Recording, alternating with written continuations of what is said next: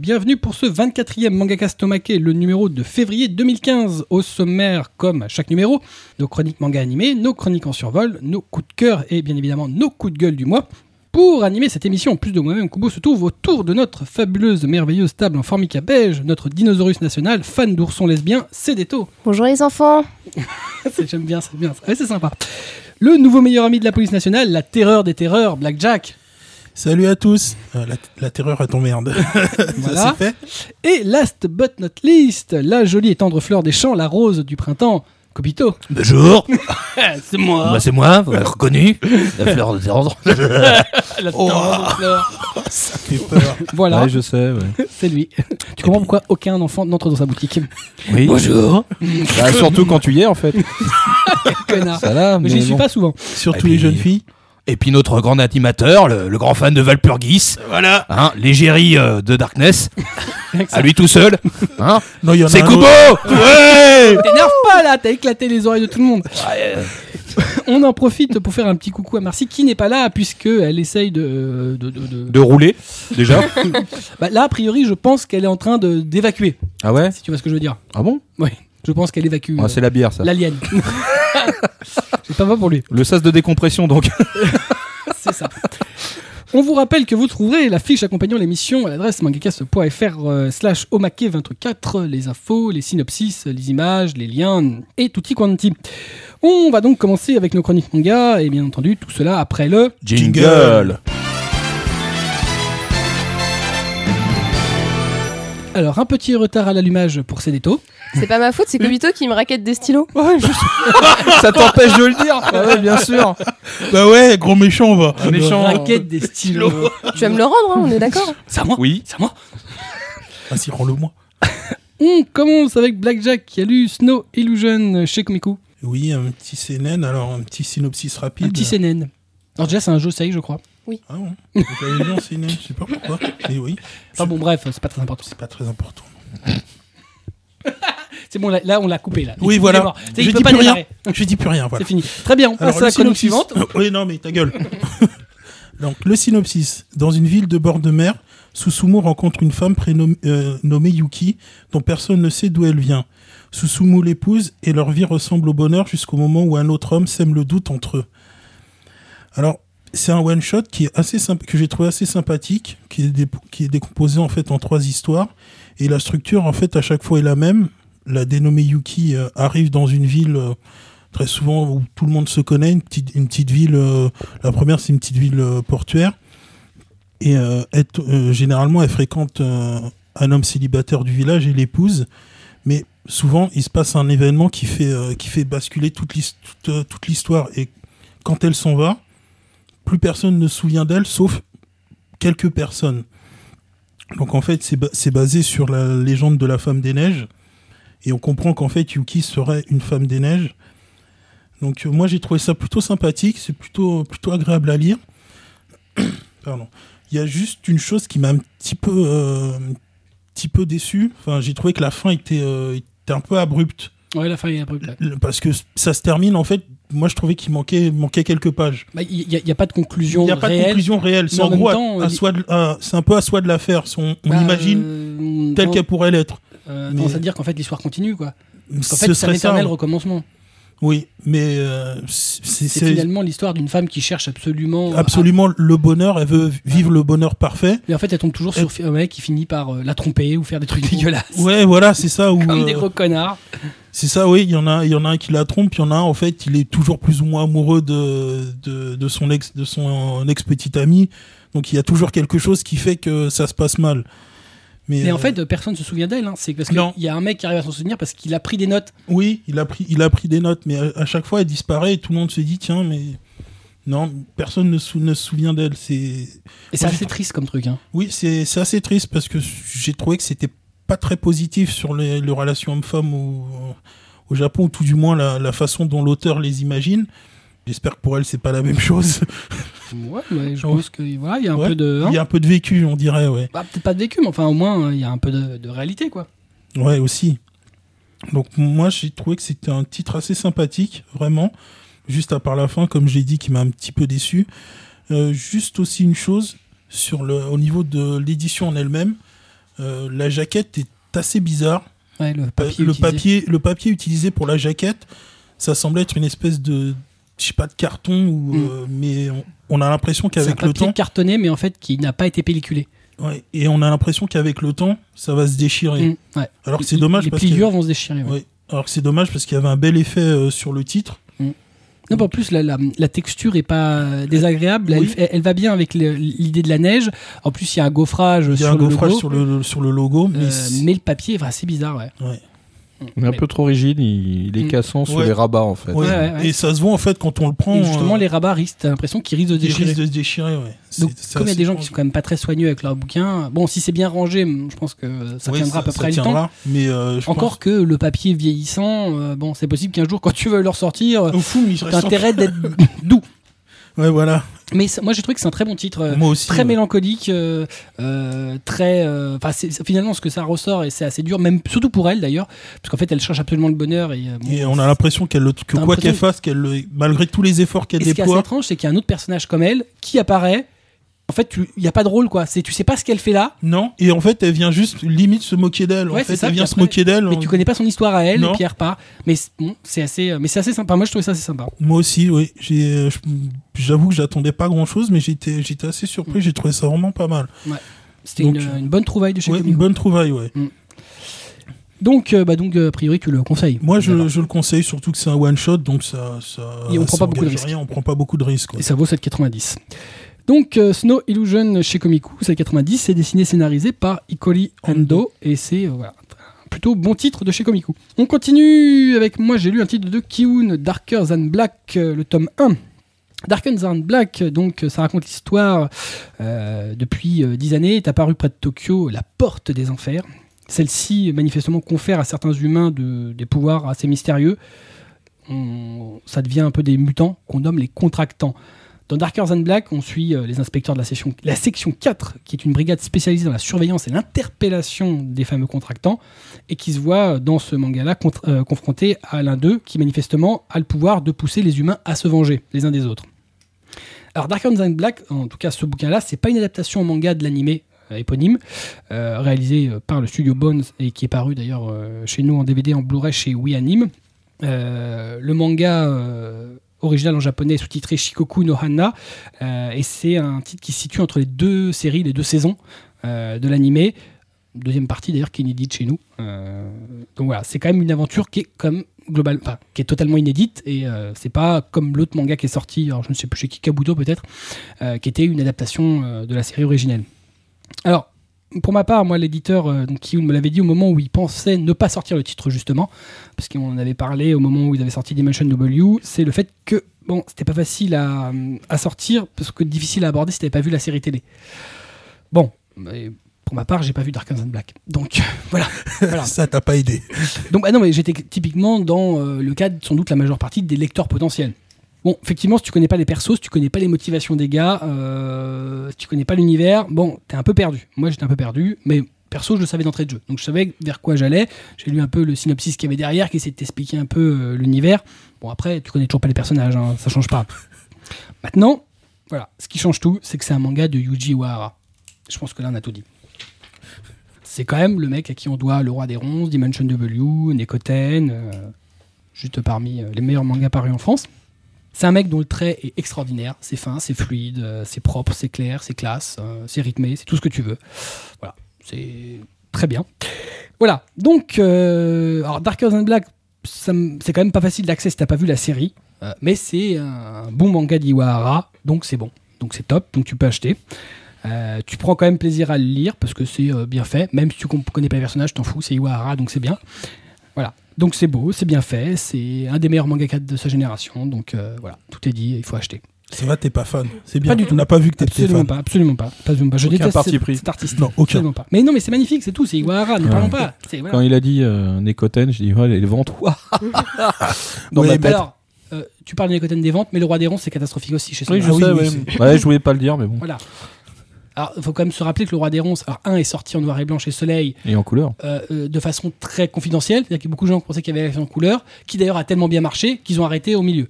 Enfin non, mais on arrête. On arrête les frais, les gars.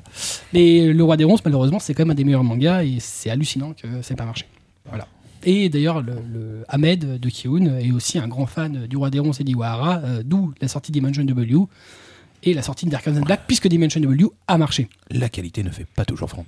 C'est pas faux. Yes. Hélas, hélas. Tu veux Soit, dire quelque chose oui, soit dit en passant, l'animé de Dark Horizon Black, a priori, est hyper bon. Donc, euh, ouais. n'étaient pas à y aller avant de lire le manga. Comme ça, ce sera double combo, quoi. Euh, D'autant plus qu'il est sorti en Blu-ray à pas cher, euh, puisqu'il est Oui, en collection. collection voilà. Saphir. J'allais dire Ruby. Je sais pourquoi. Suis toujours sur une autre pierre. C'est l'effet Parce que, Pokémon. en ouais. fait, c'est le premier, c'était le premier, Premier nom nom euh, envisagé. envisagé pour cette collection. Et ensuite, ils, ont pas, ils sont passés à Saphir. Et d'ailleurs, le car design original, donc le original Mm. character design, euh, est réalisé par Iwahara pour Dark Horizon Black. Donc il est vraiment le, à l'origine Ah, de la création des personnages graphiques des personnages. Voilà, et c'est en 4 tomes, c'est terminé, donc euh, ça vous Oui. prendra pas beaucoup et c'est mortel. Voilà, c'est Iwahara, donc il faut acheter. Donc, Dark Horizon Black, le tome 1 chez Kiun, ça vaut donc 7,90. C'est dessiné et scénarisé par le génie Yuji Iwahara, d'après donc euh, Ouais. Lâchez votre Ouais. casserole de lait chaud, allez acheter le bouquin parce que là, euh, Kubo il en peut plus. parce que là c'est mortel. C'était limite de la propagande, là. Absolument pas, absolument pas, c'est mortel. On l'arrête même pas. hein. Non mais c'est pas de ma faute, c'est mortel, c'est tout. Ne, Le ne- mec parlons doit pas. avoir une banderole sur sa caisse. Achetez-le Eh ouais mon gars. Mais c'est voilà, c'est quand même le seul manga que j'ai acheté en couleur et en noir et blanc. Voilà, le roi des ronces, tout, toutes les éditions, tout, comme des oufs, Ah, il est ouf. Ah, il est comme des oufs, comme des oufs. J'ai même acheté ces one shots qui sont tout pourris. Ah ouais, quand Donc il a quand même fait le monde de Misaki chez Delcourt, les pauvres. euh, Ouah, c'était pas ce qu'il a fait de mieux. hein. Bon, Ah oui, ça. ouais, ouais, c'était pas terrible. Mais bon, c'est pour ça que je ne cite que le roi des ronces, Dimension W, Nekoten. Voilà, bref, on continue avec Kobito. Kobito qui allume le premier tome euh, du nouvel arc de Sword Art Online Fairy Dance chez Mm. Ototo. Oui, alors en fait, le Sword Art Online Encrad se termine, donc euh, qui était sorti précédemment. En deux tomes que tu as chroniqué aussi. voilà, donc euh, et euh, bah, donc on arrive euh, pour ceux qui l'ont lu, on a une victoire euh, mitigée euh, de Kazuto au Kirito. Comment Oui, mais je vais, je vais garder Kazuto euh, moi. Ah bon je préfère, je vais, je vais le dire à la Kazuto pour pas que les gens. Mais euh, il y a- Même dans le manga, ils doivent pas souvent citer Kazuto. Si si, Ah bon, euh, ah bon régulièrement si. Parce que dans l'animé, par contre, c'est toujours Kirito. Oui, Ouais, mais- Même sa meuf, elle est incapable Ouais, de l'appeler par son prénom. Mais c'est Kazuto dans le dans celui-là en tout Ah cas. ouais, Donc, ah voilà. d'accord. Donc je préfère. euh, Donc euh, il- lui il revient dans le monde réel, mais pas Asuna. Donc, euh, bah, Kazuto lui rend visite régulièrement euh, à l'hôpital puisqu'elle est plongée dans le coma et clouée dans un lit d'hôpital. C'est là qu'apparaît un nouveau personnage euh, qui s'appelle Nobuyuki euh, Sugo, qui est désormais en charge du serveur SAO et surtout fiancé, officiel de Asuna. Alors ça, c'est un peu une décision euh, légèrement arbitraire de son père qui, qui considère euh, Nobuyuki un peu comme son fils, euh, son fils, on va dire en tout cas de, de cœur. Son fils spirituel. Tout à fait. Euh, et à ce moment-là, vu que Kirito, euh, enfin, ou Kazuto, est déjà. euh, Tu peux pas t'en sortir. non, non, mais c'est pour ça, c'est chiant. Donc Kazuto, euh, présent dans la, dans la chambre, euh, fait, bah, faisait sa visite, et puis il y a Nobuyuki qui débarque et qui lui échange quelques mots sous forme de menaces. Donc c'est déjà l'ambiance est là. bien. Tout va bien. euh, bon, Kazuto rentre chez lui, euh, rongé euh, par l'impuissance et la colère de, de ce qu'il vient d'apprendre, puisque voilà, il pensait qu'un jour il se marierait avec. À première vue, ça sera pas le cas. Et en rentrant, il reçoit un message avec une photo d'une personne ressemblant euh, vraiment fortement à Suna, enfermée dans une cage, dans- a priori dans le nouveau jeu qui s'appelle Halo, qui au final donnera. Non, donc, pas Halo. Ah, Halo, si. c'est un jeu. Non, c'est Alf Aim Online. A-L-O. Oh, Halo. Oui. Mais non, Ah, Halo. Tu Ça ne se prononces pas Halo. Bah euh, si, comment Si, veux-tu que je le prononce Ah, hello, ça fait allô. Ah, Voilà. Oui, mais non, mais ça se dit pas ça. Ah. Halo. Allô, quoi Oui, Voilà. Allô, allô, allô. Oh là là, elle est contente. Ouais, elle est contente. Non, mais Elle a sorti Alors, son- Non, j'ai Rassure- hyper honte. rassure-moi, t'as pas essayé de faire un clin d'œil à Nabila. Non. Si Vous allez. Ah putain Alors vous allez me laisser finir déjà, puis après vous sortirez vos conneries. Donc, à Hello, le jeu. Et donc il la voit et il dit c'est pas possible, c'est pas elle. euh, donc il va, il va se rebrancher euh, avec euh, le système virtuel pour aller vérifier que c'est bien elle qui est bien dans cette cage. Donc voilà, on est dans une. Au moins il y a le, décor qui est installé. Après ce premier tome, il balance vraiment les grandes lignes. Par contre, il est largement plus orienté sur Kazuto. Ça, pff, clairement. C'est c'est aussi le cas de l'animé. hein. Ouais, mais j'ai pas vu l'animé, donc je ne fais que le manga. Donc tu me lâches un peu. Donc c'est. Alors par contre, le côté différent, c'est un peu plus fan service. C'est pas déplaisant. Euh, vu, en même temps, vu la rigidité du premier euh, arc, euh, d'un coup tu fais ah bah tiens, ça peut être sympa. hein. Enfin, je veux dire, c'est un peu Ah plus souple. Un peu plus. Oui, j'aime bien, moi, euh. Euh, et puis, bon, par contre, là, on est toujours dans le très jeu, c'est-à-dire qu'on t'explique absolument toutes les règles de l'univers. Ah, ça, c'est pas inintéressant, au contraire, au moins, on sait que c'est bien, c'est bien étudié. Et puis, alors là, le truc qui te, qui te change la vie, mais alors un niveau jamais atteint, c'est euh, surtout le dessin. parce que quand tu passes de, tu passes de Encrad à, à Fairy Dance, euh, bon, bah, c'est juste le jour et la nuit. Hein.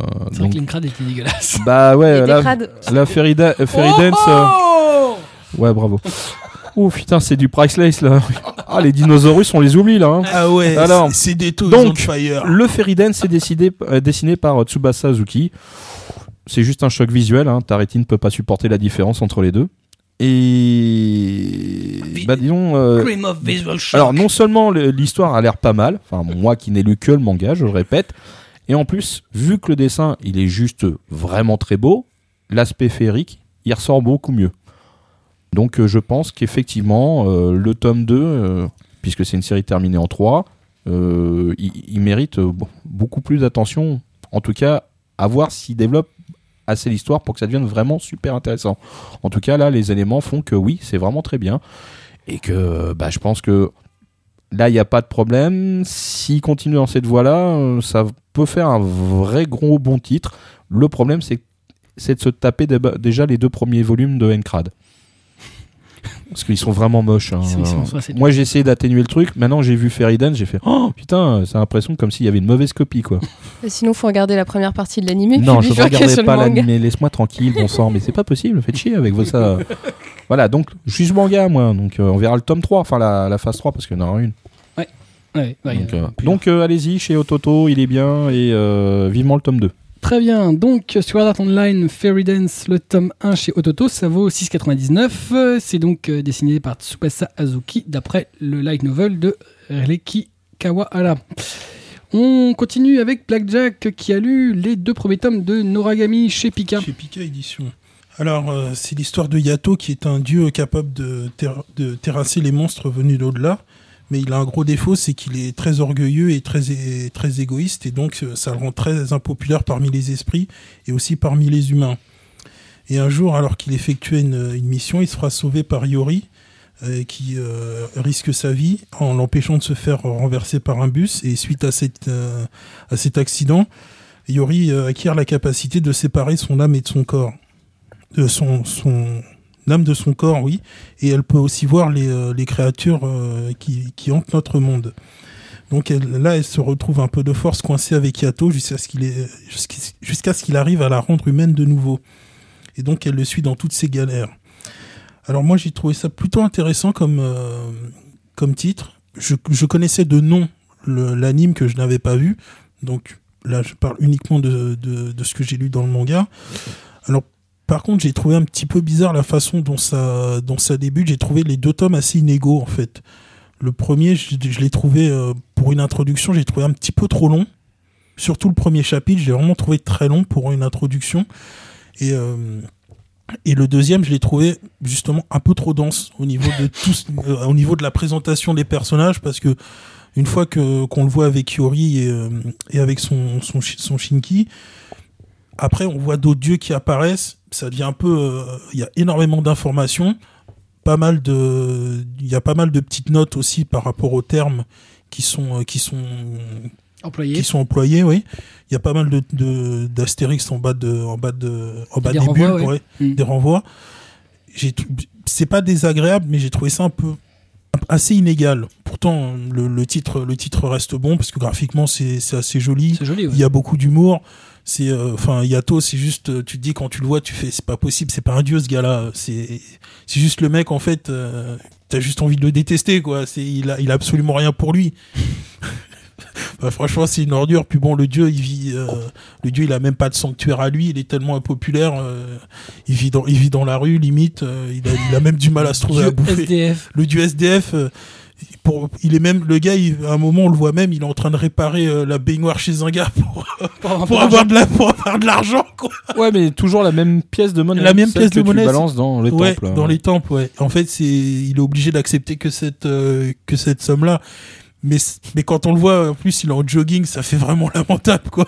Le gars, il a, il a un pot en verre, quoi. C'est Ouais, ouais. sa cagnotte. pour mettre les pièces. ouais, pour mettre les pièces. Ah, c'est, c'est la loose totale, quoi.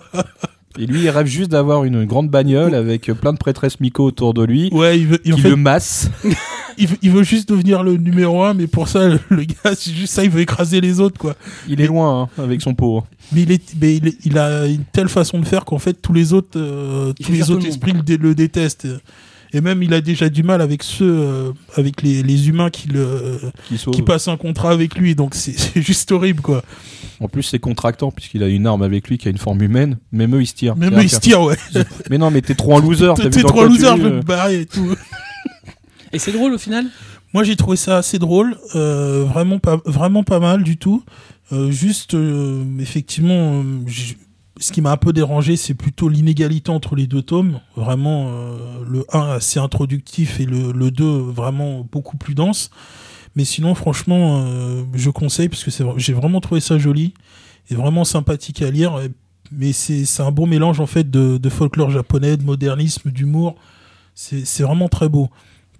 Très bien, donc euh, les tomes 1 et 2 de Noragami, le nouveau shonen donc paru chez Pika, ça vaut donc 7,20 le tome, c'est dessiné et scénarisé par Toka Adachi. On continue, moi j'ai lu Nude euh, chez Glénat, un one shot. Alors Nude, c'est l'adaptation au manga d'un roman autobiographique, du roman autobiographique du même nom, euh, écrit par l'actrice porno Mihiro, dans lequel elle revient sur ce qui l'a amené à devenir une actrice de JAV, Japanese Adult Video. De, de films de bout japonais quoi. Ouais, Il aurait pu C'était- dire un boulard, il aurait pu le dire. tu vois. C'était bien la peine de prendre Oh, cette espèce d'accent anglais pour dire au final, ouais, un gros film de boule, quoi. Un, anglais avec cet accent-là J'ai Ouais, jamais non, vu ça sur la Terre. c'est une espèce d'accent anglais. Voilà. Donc, Nude, c'est le nouveau titre de la récente collection érotique de chez Glénat. Alors, je vais vite dissiper le suspense.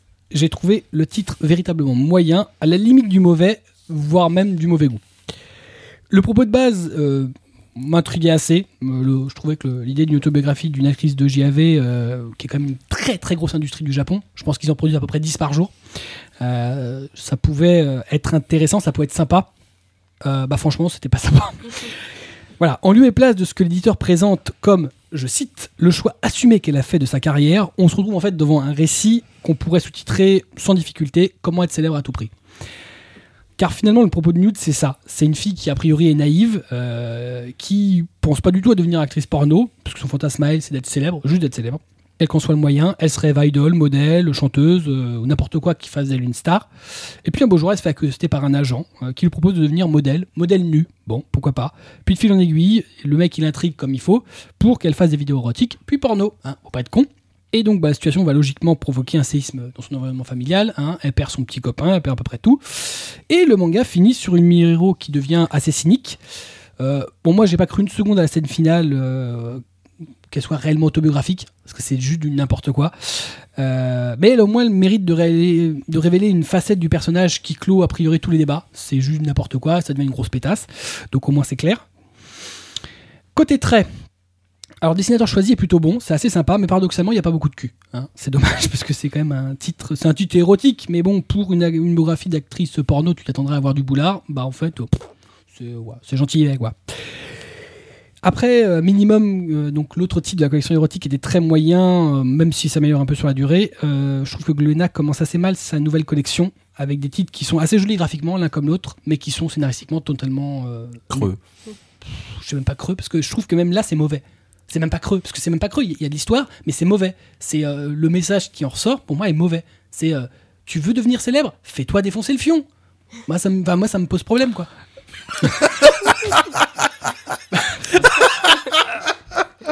Excusez-moi, j'ai. j'ai- Oh, Il y a tellement de choses à dire, vous savez, si vous saviez. Non, je ne vais pas le faire. Ne faites pas ça chez vous. Alors les Français veulent savoir. les Français veulent savoir. Alors, si on peut dénoter un point positif pour l'éditeur, c'est qu'il aura le mérite de réunir les deux tomes japonais en un seul français. Voilà.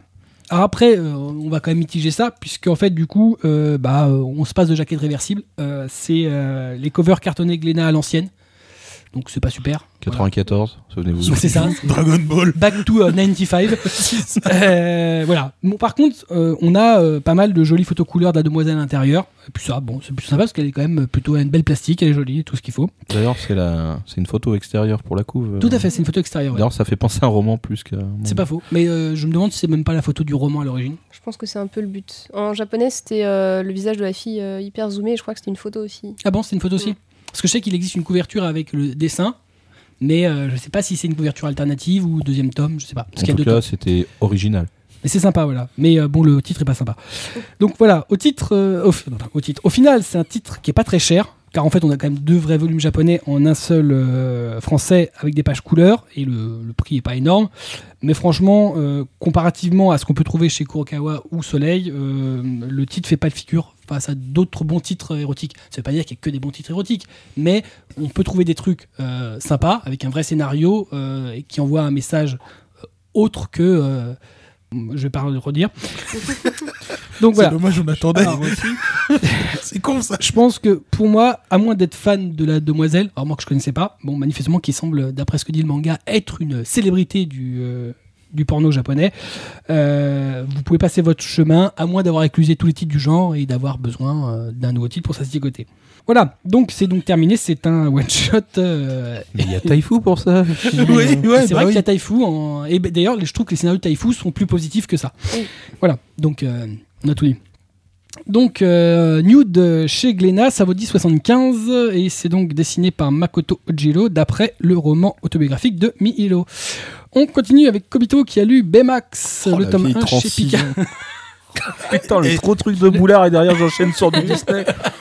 Les enfants, restez avec nous. Restez avec nous Tout de suite Disney Channel Mais nous ne sommes pas une émission tout public. C'est vrai. Donc, euh, bah, je vais pas faire BMX, ça sert à rien. D'ailleurs, t'imagines bien qu'on n'est pas une émission tout public puisqu'on a ces détos autour de la table. La maison de Mickey. Oh là là, là, ça faisait peur là Fuyez Bon, donc, un peu de légèreté maintenant. Donc Elle, BMX. elle a fait un revival de son enfance. Oui, j'entends, oui. Quelle enfance. Un retour d'acide. Bref. C'est- Ça, c'est le retour des dinosaures. Oui, je pense, oui. En, en plus, j'ai un mot pas super facile à prononcer là-dedans, alors euh, laissez-moi. Vas-y, attaque.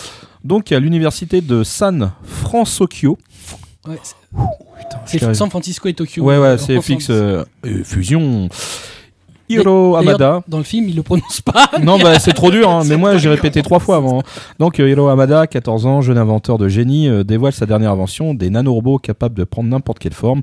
Il est fait citer par ses pairs et par son grand frère que, que Hiro d'ailleurs idolâtre. Euh, ce même grand frère périt dans une expérience secrète. Hiro est anéanti.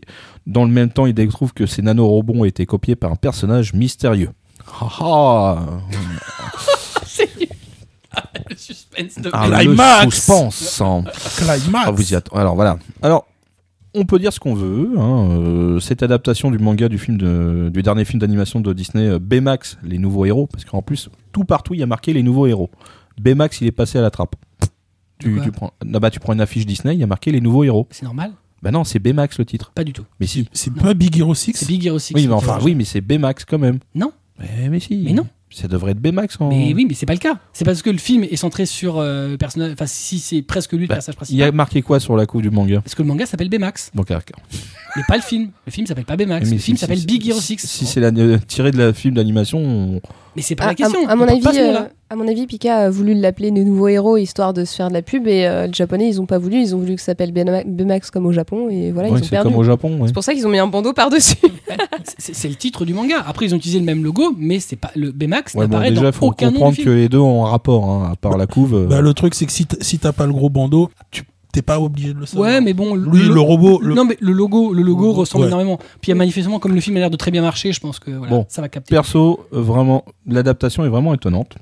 Donc, comme j'ai toujours pas vu, euh, moi, l'adaptation manga, pour l'instant, je l'ai trouvé plutôt sombre. Euh, si le scénario euh, de l'animé, il est pareil, bah, oula, ça doit pas être super joyeux. Euh, Hiro, est- c'est un gamin qui est torturé, il est introverti, euh, putain, il a un, un complexe d'adoration envers son grand frère qui est juste hallucinant. Donc, euh, je sais pas si c'est du. Est-ce que l'adaptation du manga, ils l'ont rendu un- Ah, ah, légèrement différent? de ce que j'ai, moi j'ai juste feuilleté le, man- le- le manga, donc je sais pas du tout. J'ai pas l'impression qu'en fait ce soit une adaptation stricte du film. J'ai l'impression que c'est vraiment une histoire parallèle. Euh, donc, enfin, il, il développe certains aspects.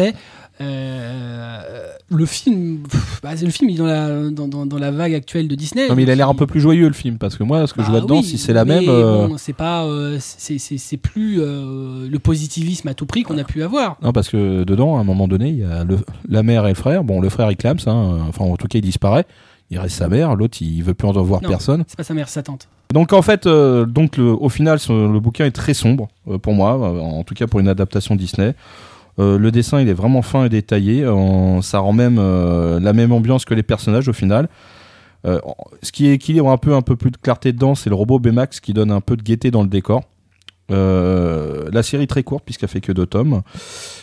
Ça a l'air super intrigant parce que je vois pas comment ils vont faire une conclusion.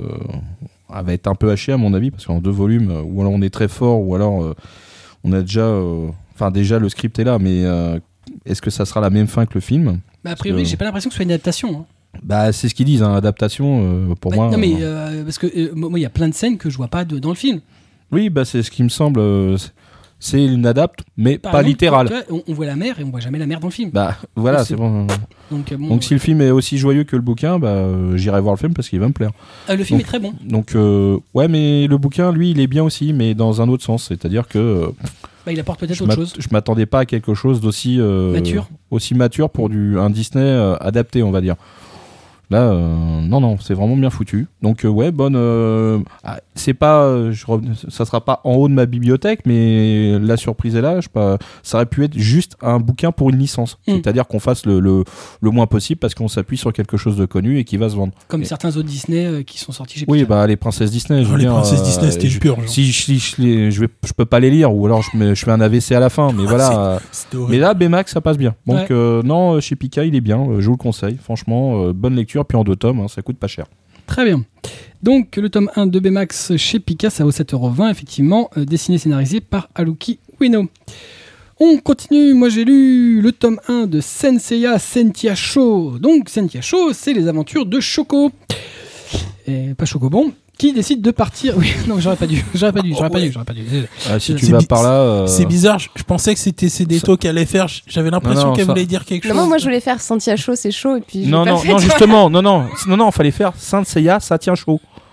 Oula, Oh putain. Ouais. ouais, Euh, ça, c'est non, mais- cherché. Là, il, il est fier parce qu'il m'a il m'a sorti ça. Tu vois, il était tout Ah oui, il content. était- ah, parce qu'il est préparé. Ouais, ouais, bah euh, oui. Et donc, les aventures de Choco qui décide de partir à la recherche de sa grande sœur Onesan, euh, qu'elle n'a plus vue depuis qu'elle est partie rejoindre la fondation Grade. C'est d'ailleurs en, tent- en tentant d'aller euh, contacter Saori Kido, l'héritière de la dite euh, fondation, qu'elle se retrouve prise dans un conflit entre euh, Saori, qui est donc évidemment la réincarnation de la déesse Athéna, spoiler, et les sbires de la déesse de la discorde Eris. Ça me rappelle un truc, ça. Ça te rappelle un truc, je ne Ouais, sais pas quoi. Et l'une des protectrices de la déesse Athéna se révèle être Kyoko, donc la fameuse grande sœur de l'héroïne, Onesan, qui fait partie de la garde rapprochée de la déesse, les Sentia. Alors, c'est donc évidemment, comme vous en douterez, le nouveau manga issu de la ô combien prolifique licence Senseiya que de nombreux, nombreux éditeurs voulaient, logiquement. Tout le monde veut essayer d'éditer n'importe quoi qui soit siglé Senseiya. Euh, Il y en a qui ont réussi. il y en a qui ont réussi, d'autres qui n'ont pas réussi.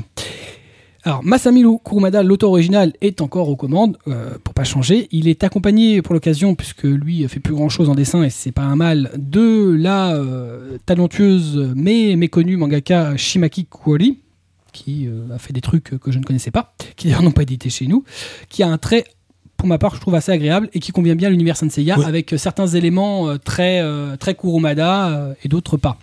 Mais je, je trouve que le, le fait d'avoir choisi des auteurs féminins, que ce soit pour Lost Canvas ou pour, euh, pour Shaw, je trouve que ça apporte quand même quelque chose de.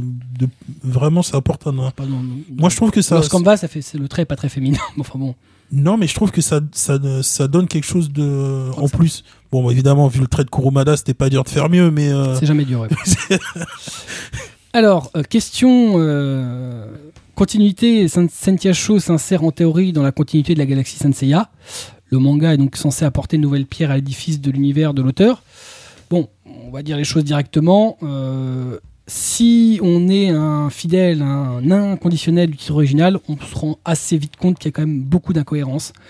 À commencer d'ailleurs par ce corps des Sentia, dont on n'a jamais entendu parler jusqu'alors. Jusqu'ici d'ailleurs, les scènes féminins étaient censées cacher leur visage, et bah pas les Sentia. Elles, c'est la fête du slip. Et d'ailleurs, c'est non sans compter aussi que de souvenirs. Alors, bon, après, moi, je suis pas non plus un intégriste de, de, de Saint Seiya, mais de souvenirs, pour moi, la garde reprochée d'Athéna, c'était censé être les Bronze Saint, les Sentia. Donc, euh, ça fait deux corps de garde rapprochés, les meufs et les mecs. Bon, Ouais, elles ont le droit de garder leur féminité. Voilà, bah, j'ai du mal à capter. Ah voilà, moi comme je le dis, je suis pas un intégriste de Saint Seiya, donc euh, voilà, j'aime bien la licence, j'aime bien l'idée du renouvellement, j'ai lu à peu près tout ce qui avait été fait dessus. Pour le coup, euh, bah, euh, Kurumada clairement exploite encore plus sa licence phare, quitte à créer des incohérences. À mon avis, ça reputera plus d'un fan de Saint Seiya, mais bon, euh, voilà, de toute façon ça devient difficile quand on a autant balisé son univers, ça devient quand même vraiment compliqué de pas d'éviter les incohérences et les redites. Donc en l'occurrence là, les incohérences sont de plus en plus nombreuses.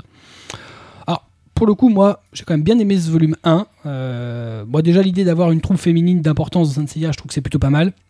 C'était quand même un univers fortement masculin. Euh, ensuite, je disais le trait de la mangaka, moi j'ai trouvé assez agréable. Il sied bien au titre. Moi j'ai pris pas mal de plaisir à la lecture. Si vous êtes fan de Saint Seiya, je pense qu'il faut aborder Sentia Show comme un titre annexe, euh, en faisant un peu fi de la continuité, comme un, cadeau en plus. bon, continue à faire perdurer la licence. Par contre, si vous n'êtes pas fan de, des aventures de Seiya, je pense que voilà, si vous aimez les shonen euh, avec des filles qui ne se laissent pas faire, De toute façon, il y a y ouais, non, mais même, il y a un plan où, oui, effectivement, c'est c'est l'hormone. hein. Non, euh, Voilà. Ne te sens pas sale. Tu l'as dit, c'est bien, mais c'est une vérité. Voilà. Donc je pense qu'il n'y a pas besoin d'avoir un gros bagage dans cet univers, ça passe bien. Voilà. C'est pas voilà. Pour moi, c'est un bon titre Kurokawa. Euh, c'est bien mis en page, c'est vraiment très bien mis en page avec une superbe couverture au reflet métallisé. Euh, particularité, euh, c'est en grand format. Donc c'est pas le format des Lost Canvas, c'est le format des, des seinen euh, de chez euh, Kurokawa. Voilà, c'est un bon manga pour fêter bah, les 10 ans de l'éditeur et c'est un très bon titre, c'est bien dessiné, c'est joli, c'est sympathique. voilà, ça se mange sans fin. Donc, Senseiya Sentia Show, le tome 1 chez Kurokawa, ça vaut 7,65, donc dessiné par Shimaki Kuori, scénarisé par elle et le sieur Masami Kurumada. On continue avec Kobito qui a lu un manua, Le Geek, sa blonde et l'assassin chez Akata. Ouais, dans la collection What the fuck. Zhang Jianhei a 19 ans, il est auteur de BD et la vie lui sourit, mais un jour il se réveille couvert de sang à côté du cadavre de son meilleur ami qu'il a tué par accident lors d'une dispute. Ce dernier s'étant empalé sur un porte-plume. Donc voilà, donc c'est comment là. Euh, là, euh, Zhang, euh, il pense tout de suite au pire scénario, il va être accusé de meurtre, euh, donc il, il faut qu'il trouve une solution. Donc il commence à, déjà il garde le cadavre et il commence à surfer sur net pour euh, voir comment il pourrait s'en débarrasser. Avec les super recherches Google. Ouais, voilà. Comment se débarrasser d'un cadavre Et c'est là que les vrais ennuis vont commencer. Parce que t'as la petite amie euh, qui débarque, qui semble connaître le cadavre plus qu'elle ne voudrait l'admettre, et a priori plus son saucisson que le mec d'ailleurs. Euh, voilà. Il découvre des choses très sympathiques Ouais, ouais, dans très le téléphone portable. Oui, dans le téléphone portable, il y a plein de trucs euh, intéressants. Enfin, pas pour lui parce qu'il est juste dégoûté. C'est ça. Euh, Lui qui n'a pas le droit de la toucher. Ouais, non. Voilà, exactement. Et puis euh, il y a aussi l'apparition d'un autre jeune homme qui lui est devenu tueur en série par choix. Donc tout va bien. C'est un, bouquin totalement sain. Et La joie, bah, la bonne humeur. voilà. Et tout, tout ce beau monde va se retrouver dans un very bad trip. Alors, que vous dire si ce n'est que ce titre était absolument génial? C'est beau, c'est coloré, c'est un humour euh, autant visuel que scénaristique. Euh, justement, l'humour noir, euh, bah, il est noir comme de l'encre. C'est, je veux dire, c'est, c'est pas vraiment le bouquin le qu'on peut mettre dans toutes les mains parce que c'est complètement immoral. Et, euh, la finalité vous le prouvera d'ailleurs. Et euh, alors, le format est cer- certes plus proche d'une BD classique parce que alors là, ça va un peu pertur- perturber un peu des lecteurs, mais c'est le format d'origine. Donc, euh, je vous avoue que moi, quand le bouquin est arrivé, j'ai fait ah ça va être chaud à ranger. Je l'ai lu et puis maintenant le format, mais je m'en fous comme de ma première C'est une chemise. espèce de format comics. Voilà. Mais euh, bon, c'est, je pense que c'est, anecdotique euh, ce, ce détail de format parce que le titre il est juste excellentissime.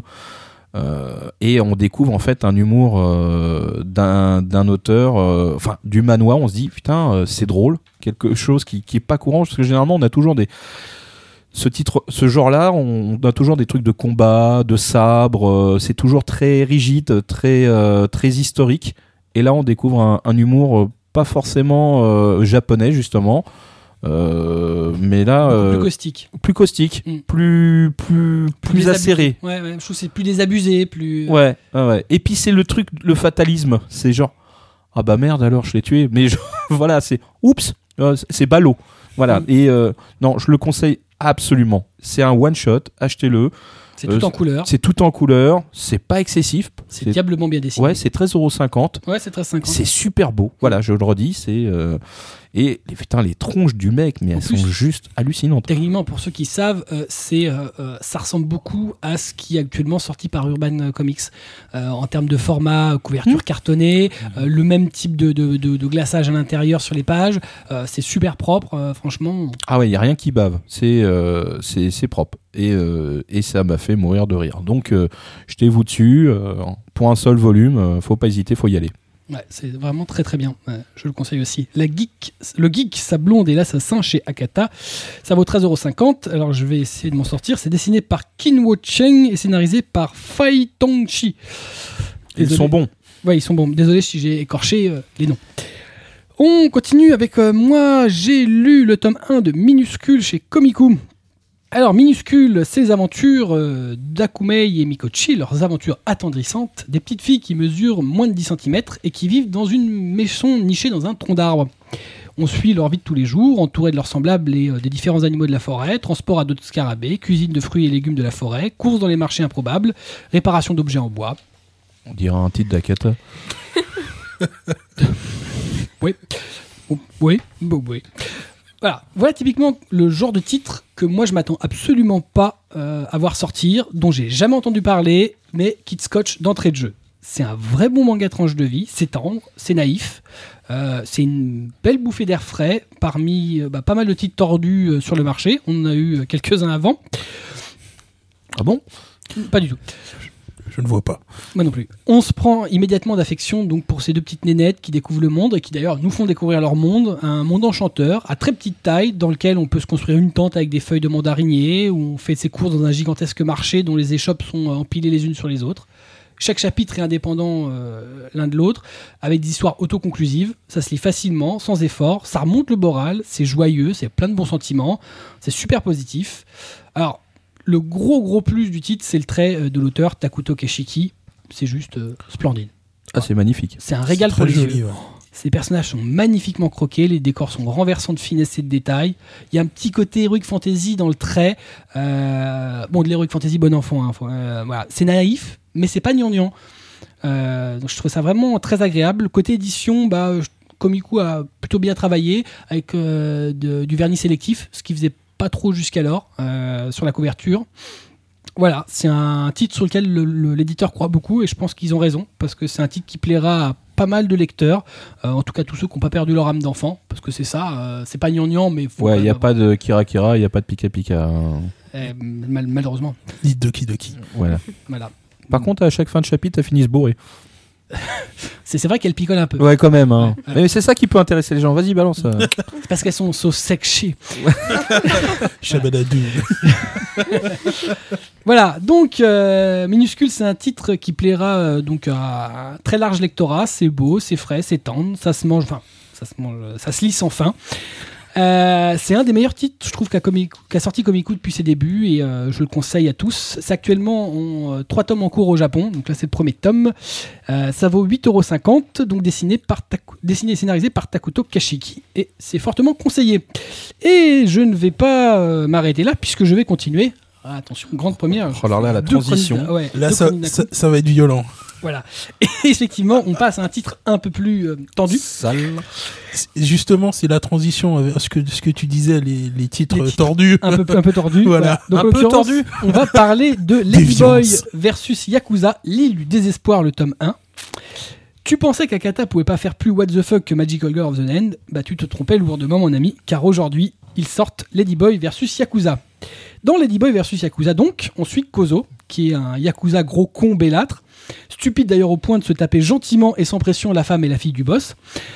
Ce qui va logiquement, quand il va le découvrir, provoquer l'ire du dit boss. Et les représailles vont être euh, sympathiques. Car euh, il va choper Kozo, il va l'endormir, il va l'enlever, il va le transformer en transsexuel et le balancer sur une île déserte, achetée pour l'occasion. Et qu'il a uniquement peuplé deux délinquants sexuels qu'il a sortis de la prison. L'île qu'il a renommée l'île de Conlancule. Voilà donc le. Alors, écrit à la Colantin, Conlancule. Voilà donc le pitch de balle, le pitch de base totalement barré de Ladyboy versus Yakuza.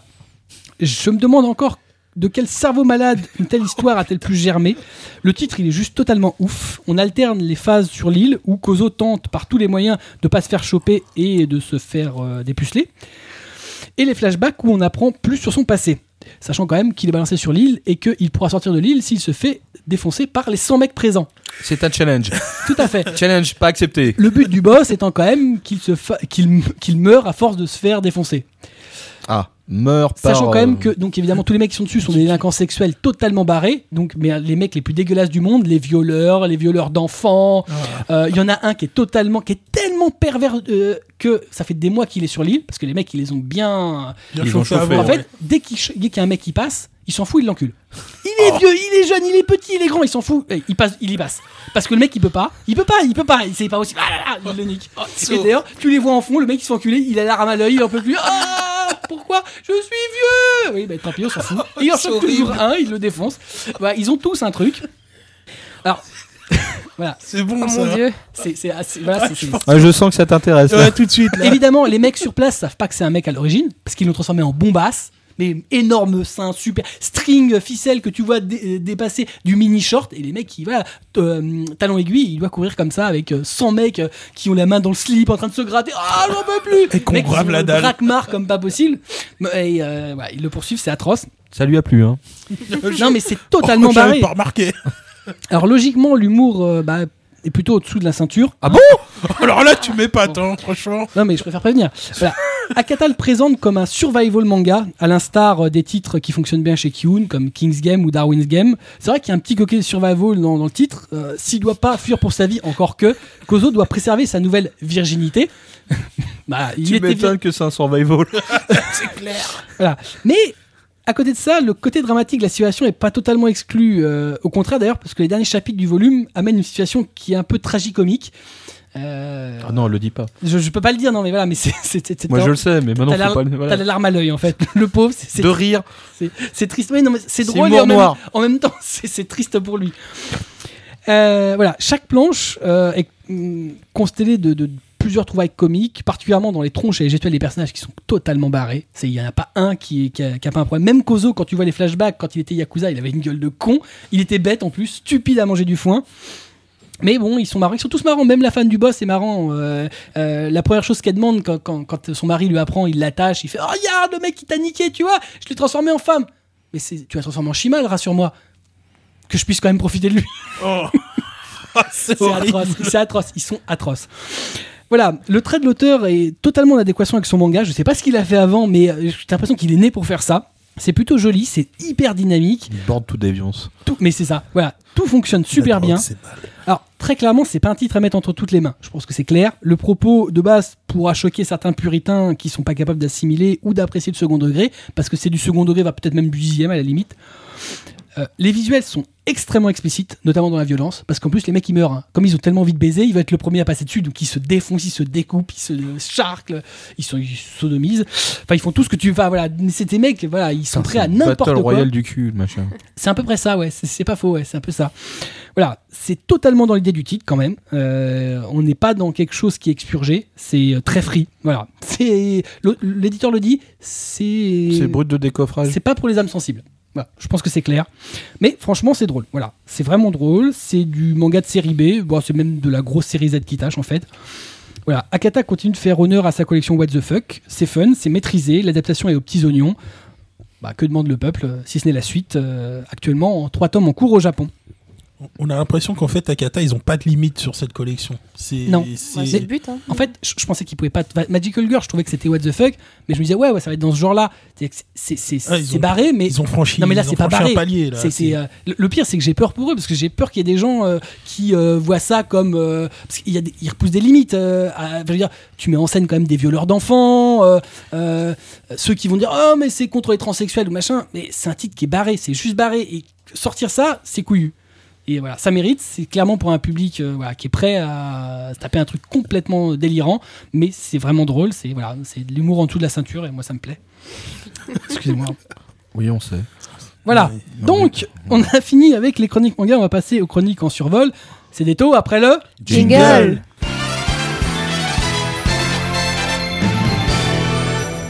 On l'a pas totalement perdu, c'est presque rassurant. Pas totalement. Pas totalement. on commence avec Blackjack qui a lu le tome 5 de Mon Histoire. Oui, alors la suite des aventures euh, de Takeo et Rinko. Alors euh, dans ce volume, euh, les choses avancent d'une certaine manière puisqu'il y a une rivale qui fait son apparition et qui, qui déclare sa flamme à Takeo. Oh putain. Et oui, et oui, la tête du mec. Tout arrive tout arrive, tout arrive. Eh, c'était, c'est la folie. Hein. Deux. Et donc, euh, Quand tu vois le gorille. D'ailleurs, il y a des juste énormes. Et d'ailleurs, comment le couple va-t-il affronter cette épreuve euh, qui, qui est très surprenante pour eux? Non, c'est vraiment super drôle. Vraiment, ce, ce, ce volume continue euh, sur sa lancée.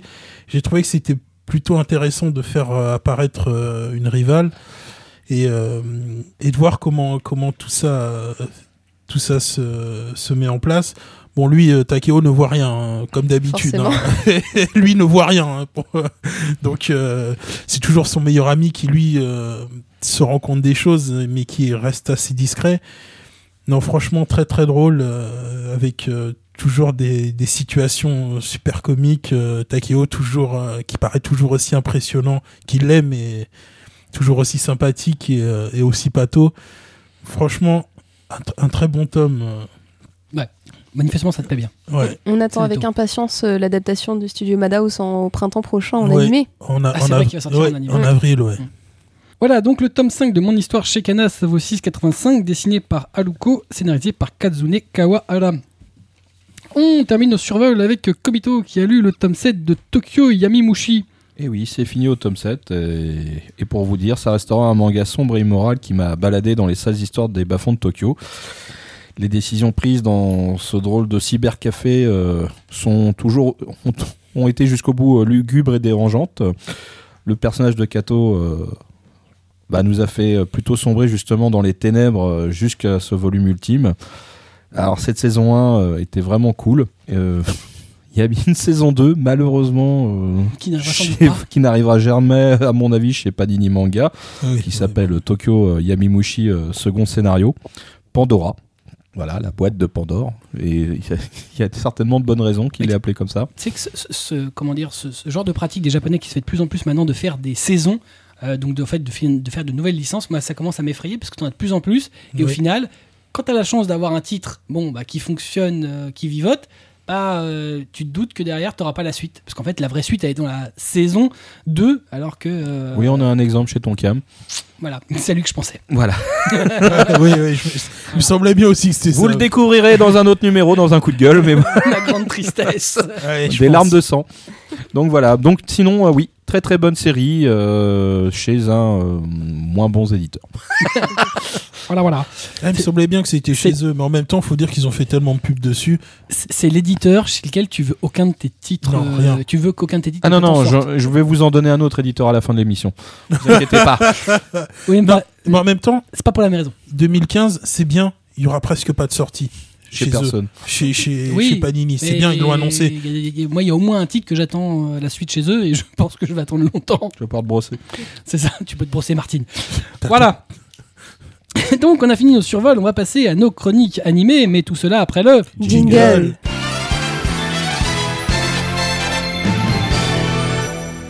Et on commence avec Cédéto qui a vu The Idol Master Cinderella Girls. Oh, il est mignon le carnet. Exactement. Elle a son petit carnet. Oh, c'est Ah, beau. chouli. Chut. So T'as fait des petits dessins, non? Euh, ouais, il y en a, il y a des dinosaures d'ailleurs. Oui, il y a des petites formes. Je vous montrerai ça à la fin. Euh, oui, alors, donc, euh, The Idolmaster Cinderella Girls, euh, c'est fait chez A1 Pictures, donc le studio qui a fait Sword Art Online par exemple, et qui a un niveau de qualité minimum assez honorable. Et c'est réalisé par Noriko Takao, qui avait déjà beaucoup bossé sur la première série, The Idolmaster. Alors, euh, il ne s'agit pas d'une suite directe ou indispensable d'avoir vu la première saison The Idolmaster pour apprécier celle-ci. Et comme la première, même si la première mettait du temps à démarrer, euh, on a encore affaire donc à un groupe d'idoles assez conséquent. Euh, et euh, c'est assez, c'est assez classique, il n'y a pas de grosse surprise. C'est tu suis des idoles, comment elles vont évoluer, sachant que c'est un groupe énorme. En fait, il n'y a que certaines qui vont être boostées au début. Et en fait, la, le C'est charme. la- C'est la KB48, quoi. Ouais, sont alors, 12 milliards. euh, Attention, ce n'est pas AKB 0048, qui est un, un anime de SF d'idol, complètement. Enfin bref. Et, euh, et donc, du coup, sous ces airs de, de série un peu classique, en fait, je trouve qu'il y a un vrai charme dans la, réalisation qui, met un accent sur les, sentiments et par exemple le, stress euh, avant de monter sur la scène qui est absolument incroyable et qui m'a euh, noué le ventre comme, euh, comme ces idoles qui se disent putain, je vais monter sur la scène pour la première fois, j'ai la flip quoi. Et, euh, En fait, c'est- quoi l'histoire? On, on les suit quand elles vont chanter? Bah, euh, en gros, elles sont, euh, elles sont chopées par un producteur San. Ah, Non, il, non. il- il a fait faire des films non, de ouais. Un Non, petit. JAV Ah ouais, là, ça peut, ça peut peut-être. Si on commence les photos de nu, Je vais peut-être changer de mon avis sur le truc à Non, regarder. c'est Ouais, très, puritain ce genre de, de série. Non, euh, en fait, on suit euh, producteur San, euh, donc qui a un regard un peu flippant, mais qui est en fait euh, très gentil euh, et qui, qui a pas beaucoup d'émotions, et euh, qui va dire euh, bonjour, euh, j'aimerais bien que tu deviennes idol, euh, t'es choupette, et euh, du coup, euh, il en a magasiné un certain nombre comme ça. Il fait une réserve. Et les filles elles font sont stock. ah mais ça tombe bien, je, sais- Producteur je Sam, savais son pas vrai trop nom, quoi ce serait faire pas dans la Marc vie. Dutroux Est-ce qu'il a des yeux en forme de triangle? C'est Je crois bien. Non, c'est euh, c'est choupet. Et, euh, C'est choupé. et bref, euh, donc là j'ai vu 5 épisodes et en fait euh, ça lésine pas sur les, les scènes un peu dramatiques et, et les tensions sérieuses et je trouve que ça les gère vraiment bien. Et euh, pas les tensions. à Ça, quoi tu penses Ça, gère bien, ça gère bien les tensions. C'est bien. Et euh, les personnes. Chut Et les personnages qui, qui craquent et qui vont céder au stress sont pas forcément ceux qu'on pense. Donc, euh, donc voilà. Et euh, par-dessus ça, donc les, les scènes de concert sont euh, des purs chefs-d'œuvre d'animation 2D euh, avec de, de la sueur, de la passion et tout ce qu'il faut. C'est vraiment Il bien couper le fichu. son, non Alors, le son. ah. Moi, j'ai pas de problème avec la, Avec la, la pop, soupe la pop japonaise kawaii. Mais euh, je trouve que ça, ça passe bien et euh, avec le, ce qui se passe derrière, ça fait vraiment un groupe de personnages attachants euh, qu'on a envie de suivre tout au long. Alors, à titre d'information, donc Cinderella Girls, à l'origine, c'est un jeu sur portable. euh, et du coup, euh, il y a vraiment euh, 12 000 personnages. Et donc, on n'en suit que certains, mais on voit qu'ils se sont fait plaisir à faire des clins d'œil en arrière-plan de divers personnages secondaires. euh, donc ça, je pense, ça fait plaisir aux fans. Et euh, après, même si on connaît pas, le studio a bien fait son taf dessus, donc ça devient un anime vraiment intéressant. Et, euh, ouais, déjà, le, le jeu est un spin-off du jeu euh, original sur euh, Xbox, euh, PS3 et voilà, bah, c'est console. c'est une sorte de suite, disons. Voilà. Ouais. Et euh, on revoit des personnages de la série originale dedans? Alors, euh, je crois pas. ouais, C'est possible qu'il y ait eu des clins d'œil, mais Mm. euh, Ouais, là comme caméos, ça, mais- ouais, mais voilà, c'est ça, genre une affiche au fond. euh, tiens, c'est celle de la série précédente, mais c'est euh, ça se tient à peu près à ça. En fait, contrairement à la première série où c'était une boîte de prod un peu merdique en carton, là c'est vraiment une grosse boîte et du coup on, on voit qu'il y a déjà des idoles qui ont été produites et c'est là qu'on voit apparaître certains personnages en fait qui sont déjà pros à ce moment-là.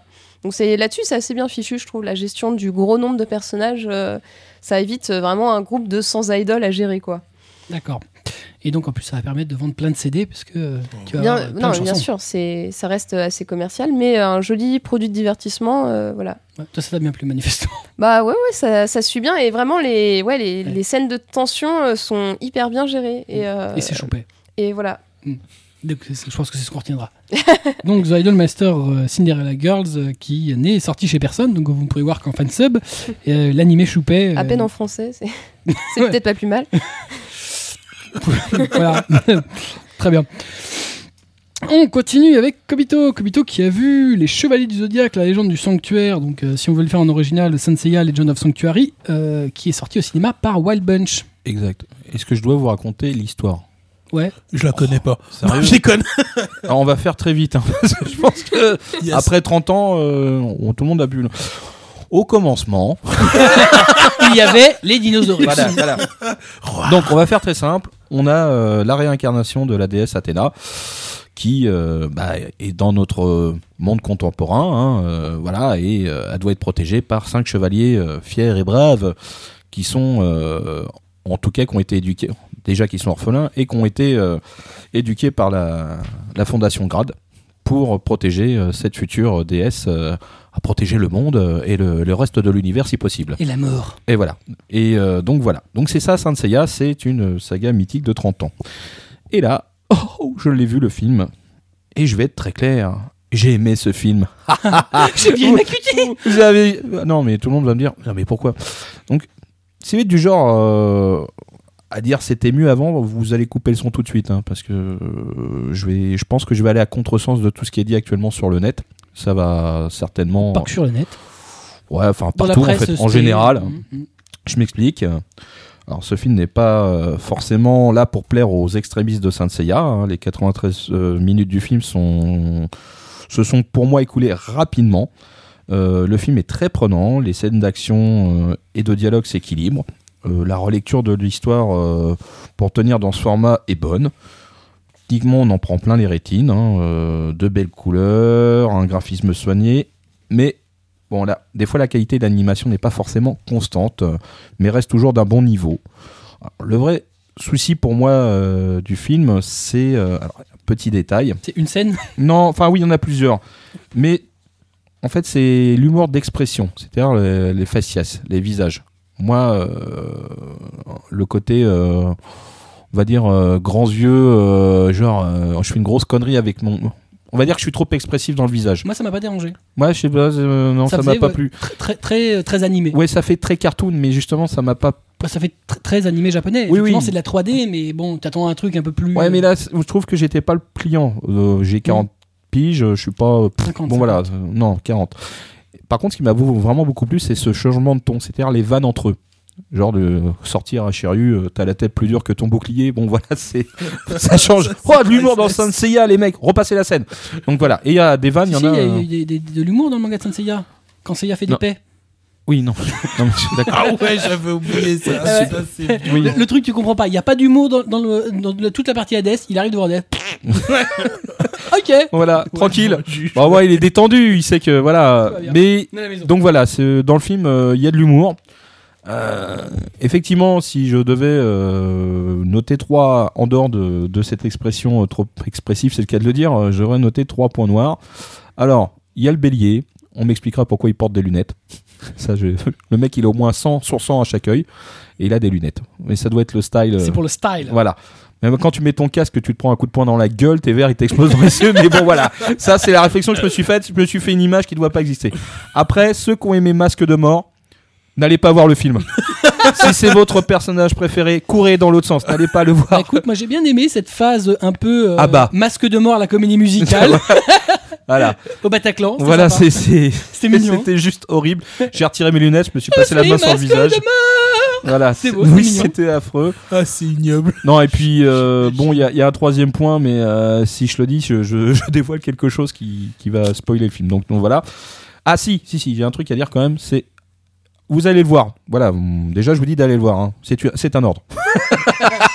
mais restez jusqu'à la fin du film. Ouais, Après le il y a une générique. bon, il y a une scène en plus. rien, mais Non, non, on s'en fout, il faut la voir, elle est drôle.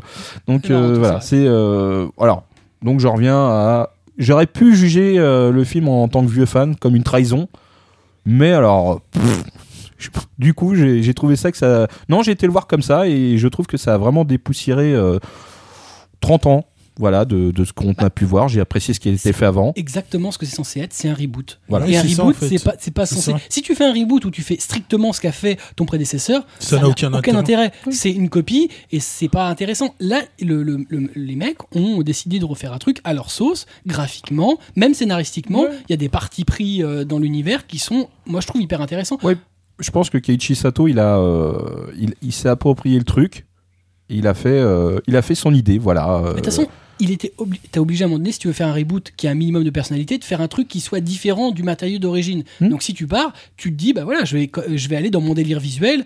Euh, c'est des art- c'est un artiste qui a vraiment un gros délire visuel et ça fonctionne super bien. Puis en plus, il y a un truc quand même, Keiichi Sato, euh, je pense qu'il a, euh, il s'est fait vraiment plaisir, rien que sur la scène d'intro. hein, je pense que voilà, Elle est on- elle est juste magnifique. Et puis, il, c'est, une- je pense pas qu'il l'ait fait exprès, mais il a fait quand même une petite référence à un, des projets auxquels il a participé, qui est Caras. Voilà, un animé extraordinaire. Voilà, je pense que c'est toujours une référence pour moi et ça le restera pour très longtemps. Oh oui, je pense. ouais. Et euh, j'ai trouvé que c'était quasi un hommage. Mais euh, voilà, je, j'ai aimé, je le répète, euh, je suis euh, le premier surpris. non, mais c'est vrai que alors après, on, on- on peut, enfin, je veux dire, on entend tout, tout ce que les gens disent sur le fait que les mecs, ils ont des néons sur les armures. En fait, c'est un parti graphique pour euh, signifier l'énergie et euh, enfin le fait qu'il y, a- il y a- il y a- il y a- il y a du pouvoir qui passe dans les trucs. Oui. euh, ouais, les armures sont censées être organiques en plus, donc pourquoi Puis le cosmos, c'est, c'est une énergie et on voit Non, que plus, on- ça alimente beaucoup de choses, pas que les armures. Voilà, et on, on- on peut la matérialiser comme on veut. Euh, moi, les casques qui se ferment, ça aussi, c'est un truc qui a beaucoup gueulé. Moi, je trouve ça super. Je trouve que c'est hyper logique. Enfin, je veux dire, voilà, c'est, faut être honnête, les mecs, ils se prenaient des bennes, ils avaient juste un bandeau sur la tête, quoi. Genre, le bandeau, il te protège. Ah ouais, putain, c'est mortel, elle est trop forte ton armure. Putain, t'as un bandeau là, tu sais, le truc, il fait 5 cm sur 5 et euh, tu prends une pêche. Nickel Il faut être sérieux. C'est un absorbeur de choc. C'est ça. c'est ça. Et, euh, non, et puis en plus, ils ont euh, viré les escaliers. Putain, ça, c'est une révolution. D'ailleurs, je sais qu'on avait discuté. Heureusement, ils étaient obligés. Ils ont mis des escalators ou... Non, non, Non, c'est, ça c'est flotte, c'est Avatar. Ça flotte.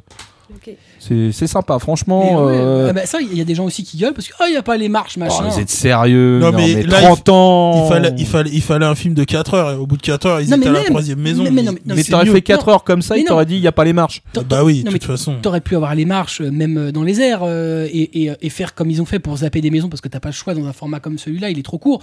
Mais c'était un vrai parti pris graphique. Euh, on en discutait avec euh, avec Obito en, en- hors antenne sur le fait que justement et c'est c'est ce qui un peu séduisait à Obito, c'est le fait de dire euh, bah euh, c'est t'as t'as pas le sanctuaire en plein milieu de la Grèce, genre euh, personne s'en était jamais rendu compte, mais il avait toujours été là. Là, c'est effectivement dans une espèce d'autre dimension, enfin un autre plan. euh, Oui. Oui, qui est caché, Voilà, qu'on caché, qu'on euh, accède soit pas dans les comme airs, ça. machin. Ouais, ouais. qui accède et, et voilà, ça flotte quoi. Ouais, c'est parce que logique. je vous rappelle quand même qu'en Grèce, le sanctuaire, dans la version originale, il est au milieu des touristes. Tout va Ah bien. oui, oui. les gens passent devant les avec gens leurs passent appareils devant, photo. Alors, le sanctuaire caché, bah ils sont derrière, là, ils lèvent des cailloux. euh, ça, c'est un peu comme le village caché de Konoha, quoi. C'est ça. C'est, il est ici avec des gros néons. Mais il est là, It's il est here. là, on est là. Mais, mais c'est caché. On mange bien chez Joe, c'est là. Le visage, le village caché est ici. Tous les autres, ils sont cachés aussi, derrière un arbre. C'est ça. Ouais, Voilà. voilà. Moi, Et je suis bah là, d'accord avec euh, toi. Je trouvais que c'était, ouais, c'est hyper dynamique.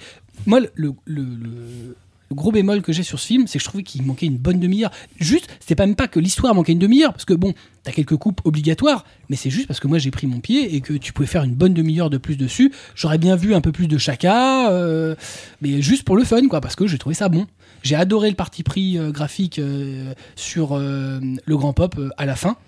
Oui. Sans spoiler, je trouvais ça extraordinaire. C'est une super bonne idée. Ça m'a rappelé euh, un jeu vidéo que j'avais kiffé et que je trouve que c'est une super idée. Et voilà, ils, ont, ils sont allés au bout du délire. Je trouve ça dommage que, euh, en fait, on est en gros euh, sur du Legend of Sanctuary bashing à mort en ce moment. Ouais, un mec qui a dit c'est nul. Les mecs qui sont tous derrière, c'est nul. Ouais. Bah, ouais, moi, je dis non. Non, et en plus, dis, moi, c'est vraiment pas bon. nul, quoi. C'est de la merde, machin. Ça respecte pas le matériau d'origine. Mais c'est un reboot. Oui, c'est ça. Mais je pense que c'est les gens ont du mal les, avec les- le les reboot. mecs voulaient faire quoi que, que tu Mais- refasses euh, un, euh, un sanctuaire d'origine, le même, le même truc? Je crois Avec euh, des armures euh, qui font 2 cm sur le corps, qui explosent dès que le mec percute un mur. C'est ça le délire? Les mecs voulaient faire un truc un minimum plus mature, au moins dans- graphiquement, et je trouvais que ça fonctionne bien. Faut arrêter de vouloir toujours la même chose, quoi. C'est autre chose. C'est autre C'est, euh, va- va- si tu vas le voir, mon grand, il faut que tu ailles le voir avec des yeux neufs. Ouais, c'est ça, en fait. Non, neuf. Après, tu mets ce que tu veux dedans. Ouais, moi j'ai trouvé ça, moi, comme toi, j'ai trouvé ça euh, ouais, euh, vraiment très bien. J'ai pris mon, mon pied et je pense que quand le Blu-ray sortira, euh, je me jetterai dessus parce que j'ai trouvé ça vraiment sympa. Bah, Et je trouve ça dommage que c'est pas fonctionné au Japon parce qu'il n'y aura pas de suite. il n'y aura pas de suite. Parce que euh, j'avais entendu, j'avais pas vu les chiffres, mais j'avais entendu qu'il n'avait pas marché. du Alors, tout. euh, faites mentir le, marché japonais euh, le Ouais. 25 février. Vous allez en salle, vous allez le voir, et puis vous le regardez avec, je veux dire, juste les yeux de, de quelqu'un qui regarde quelque chose Si de nouveau. Un truc, si t'aimes les films d'action, si t'aimes euh, les belles chorégraphies euh, de combat, honnêtement, c'est euh, nickel. Ouais. En plus, moi, ce que j'ai trouvé ça euh, assez sympa, c'est que ce que j'avais toujours un peu reproché à la série originale, bon, on peut reprocher, euh, je comprends aussi le, le- le parti pris, c'est de, de- de- de- finalement Seiya était le héros principal, mais il n'était pas si mis en avant que ça. euh, t'avais toujours les autres qui intervenaient machin. Là, par contre, il est vraiment. De toute façon, il pouvait pas se permettre de, de- de faire de détailler les personnages euh, euh, qui gravitent autour. Et là, il est vraiment le personnage principal. C'est tout est fait pour Seiya. Les autres, ils ont pas de combat, hein, pour ainsi dire. Bon, ça se fait très vite, hein, une heure et demie. euh, on passe vite les maisons. Mais voilà, mais, mais c'est super bien. et Athéna n'est pas aussi cruche que dans euh, le manga et la série originale, et ça c'est bien. Mais ils pou- pouvaient pas faire pire. Ils pouvaient juste Ouais, pas faire pire. Moi j'aimais bien Athéna, mais elle était cruche. Alors que là, voilà, elle est pas cruche. euh, elle doute, elle doute même elle-même d'être une déesse. euh, voilà, elle doute tout le long, euh, mais elle est, elle est mature. euh, ses réflexions sont sensées, euh, même si elle apparaît pas beaucoup. Elle est bonne et euh, elle est bien. Retenez bien. Mais allez voir le film quand même. Ouais, allez le voir. C'est très bien. Ouais. Ça mérite vraiment d'être vu. Donc les Chevaliers de Zodiac, les gens du sanctuaire actuellement au cinéma, distribué par Wild Bunch. Petit truc en plus, euh, euh, Yoshiki, c'est le compositeur de la- de, de l'ending. Voilà, c'est un petit détail musical, mais ça peut peut-être avoir son être- importance. C'est un petit artiste, tout petit. Mais il fait rien, lui. Rien du tout. Je ne le connais pas d'ailleurs. Non. Et on va terminer nos chroniques euh, animées avec euh, Célito qui a vu Death Parade. Aden. Excusez-moi. Ouais, nous, on est désespérés, désespérés aussi. euh, Moi j'ai la mâchoire qui, qui tremble à chaque fois qu'il le dit, c'est c'est horrible. Desparade Merci, Cédéto. Et donc un animé qui est fait par les studios Madhouse dont on parlait tout à l'heure et donc qui ont fait euh, juste euh, Beck, Black Lagoon, Monster ou Chiaya Furu, enfin bref des petits trucs comme ça. Et le réalisateur c'est euh, Yuzuru Tachikawa et c'est son premier boulot. Pourquoi? Parce qu'à l'origine Desparade c'est un court métrage d'animation qui s'appelle euh, Death Billiard et qui a été fait dans le cadre de l'animé Mirai qui est en fait un projet financé par le ministère de la Culture japonais et euh, qui euh, promeut les de jeunes réalisateurs euh, dans des courts métrages souvent très qualitatifs. C'est là qu'a été révélé par exemple les studios Trigger avec Little Witch Academia. Donc euh, Excellent animé. à aller, aller voir les animes Mirai, c'est toujours euh, curieux et sympathique. Et euh, pour ce qui est de Death Parade, donc c'était tellement cool qu'ils en ont fait un animé et ça marche plutôt bien. Donc on suit euh, donc des, des personnes qui descendent dans un bar un peu un peu chelou, qui est tenu par un, monsieur qui s'appelle Dekim et qui a un look un peu gothico blasé. Et donc ce. et donc, ce, ce, ce barman vous propose de jouer à un jeu. Et euh, les deux personnes qui sont arrivées ont le choix si, euh, si elles gagnent. euh, Enfin, en gros, celui qui perd, il meurt. Voilà, Ah, C'est sympa. normal. Il meurt? Non, il Ah. va dans les. D'accord. Ta gueule ouais, faut pas dire, sinon. Voilà, gâches exactement.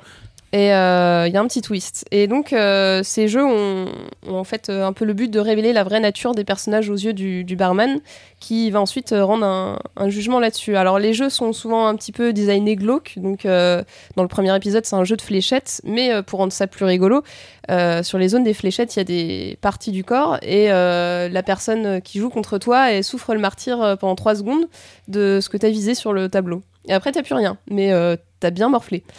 Et donc, euh, et donc petit à petit, généralement, les personnages qui viennent jouer se, se découvrent et on se rend compte que les, les personnages cachent euh, des côtés un peu euh, psychopathes ou, ou pas très sains. Et à la fin, ils remontent dans des ascenseurs et mystère. Mystère. Et généralement, donc voilà, il y, a un- il y a un twist euh, que je, je ne vous, répète, je vous révèle pas pour bien savourer le, la, la série et euh, qui fait tout le charme de la de Death Parade. Et donc après ça, on alterne en fait des épisodes où on suit euh, un peu la ces, ces fonctionnaires euh, du, du post-mortem. Et euh, donc c'est une espèce de petite euh, brigade de gens tous un peu euh, gothico chelou et, et assez sympathique au Ils sont final. tous gothico chelou en fait. Ouais, voilà, c'est ça. Et donc on- Gothico blasé, gothico chelou. euh, Exactement. Et on- bah, c'est un peu le, le design de la, de la série en général. Et euh, du coup, voilà, il y a un petit côté euh, psychologique sympa. Le côté game est euh, toujours très bien géré. C'est toujours des jeux différents. Donc voilà, il y a un jeu de bowling avec des cœurs dans les boules de bowling. Et donc, tu sais à quelle vitesse bat le cœur de celui contre qui tu joues, des choses comme ça. Et euh, en fait, selon les épisodes, des fois, ça va plutôt bien finir, plutôt mal finir. Et, euh, et chaque épisode a un peu ce, ce rythme, soit de présenter un peu les personnages qui travaillent euh, à cet endroit, soit euh, de faire venir deux personnes qui vont monter dans des mystérieux ascenseurs. Suspense. Donc euh, voilà, c'est un concept efficace. Je pense c'est un des meilleurs animés de la saison euh, qui, je dirais, peut faire kiffer un peu n'importe qui. Et euh, en plus, l'opening est complètement Ah, barré et l'opening, complètement il est cool. juste excellent l'opening. Ouais, bon, t'as t'as donc tous ces gens euh, gothico-chelous qui, euh, qui dansent sur un dance floor, voilà. Tout va bien. C'est juste énorme. Tous les persos, il y en a même qui sont vraiment bizarres dans la série. Quand on les voit danser, on fait Ah ouais, quand même, je t'imaginais pas faire ça, toi. C'est c'est juste énorme. C'est ça, ça, il y a un petit décalage et donc voilà, l'ensemble euh, est très bien fichu. Bon, euh, Madhouse derrière, ça, ça justifie le truc et euh, allez-y, foncez, c'est c'est de la bonne. C'est de la webcam. Moi, je trouve que Dekim, il a un faux air de Ginkgo de Mushishi. Ouais, c'est vrai. Bah, il a les cheveux blancs, Ouais, il, ouais. il a pas d'expression. Et Et, puis euh, le- tout le- le- la partie des cheveux un peu. euh, voilà, sur les yeux. Sur les yeux, ouais. Et puis ce côté, euh, j'ai l'air blasé, mais au fond, je suis pas méchant en fait. c'est c'est assez attachant, c'est bien, c'est bien fichu. C'était sympa. Très bien. Donc Desperate, euh, l'animé qui est diffusé actuellement sur Anime Digital Network. On a terminé avec nos chroniques animées. On va passer au coup de cœur et au coup de gueule, mais tout cela après le. Jingle.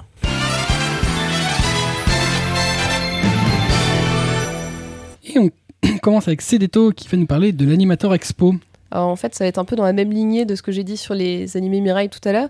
En fait, depuis euh, quelques mois, il y a un site qui s'appelle donc euh, Animator euh, Expo et euh, sur lequel on peut trouver euh, des courts-métrages qui sont réalisés par euh, des pointures de ci de là de l'animation japonaise. Et du coup, bah, c'est de la bonne. Alors, il y a quelques spin-offs d'Evangélion, euh, des espèces de cours voilà, réalisés par Monsieur Hideaki Anno, donc pas n'importe qui. Réalisateur et créateur original de la série. Et du Voilà. film- des films. Vous avez peut-être vu euh, un clip tourné euh, très coloré, un peu euh, sexy trash, qui s'appelle Mi Mi Mi. Et bien, ça fait partie de cette sélection de l'animé pardon, je dis des bêtises. Animators Ah, de- Expo. Animator, Animator Expo. Expo.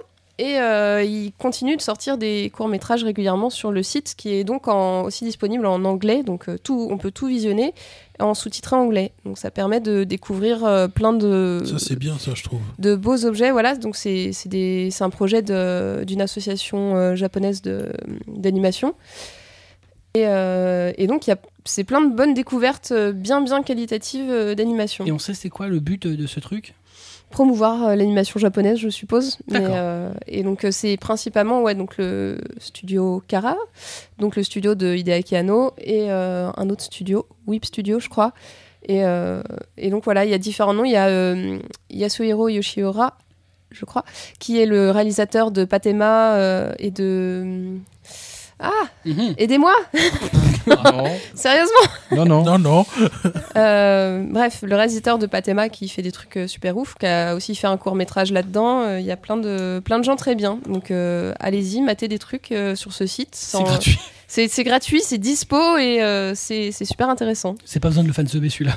Voilà. Non, mais je trouve que c'est bien qu'il fasse ce genre de, de choses et disponible euh, aussi, euh, même si que sous-titre anglais, euh, peut au moins comprendre à peu près quelque chose. Parce que souvent, euh, ce genre de. On n'a pas forcément accès à ce, à ce genre de.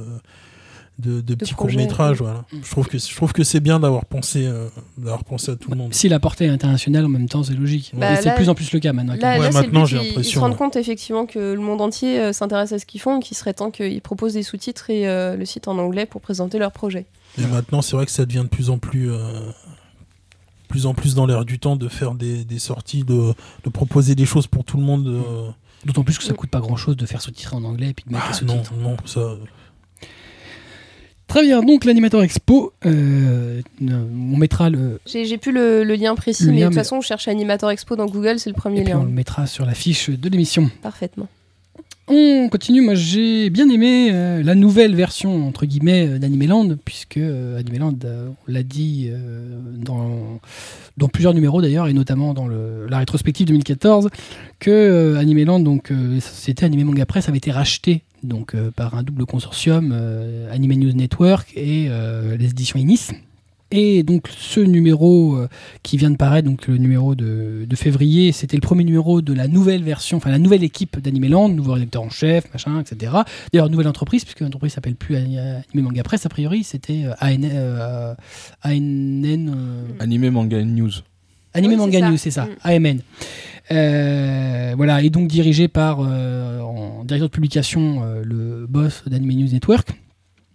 Euh, et donc, voilà, c'était ce qui était prévu à l'origine. Alors, euh, a priori, ils annonçaient qu'ils allaient même euh, faire une refonte graphique, euh, une refonte de la charte graphique du magazine prochainement. Bon, évidemment, comme les choses sont faites un peu à dernière minute, c'est encore les anciens logos dégueulasses et l'intérieur habituel.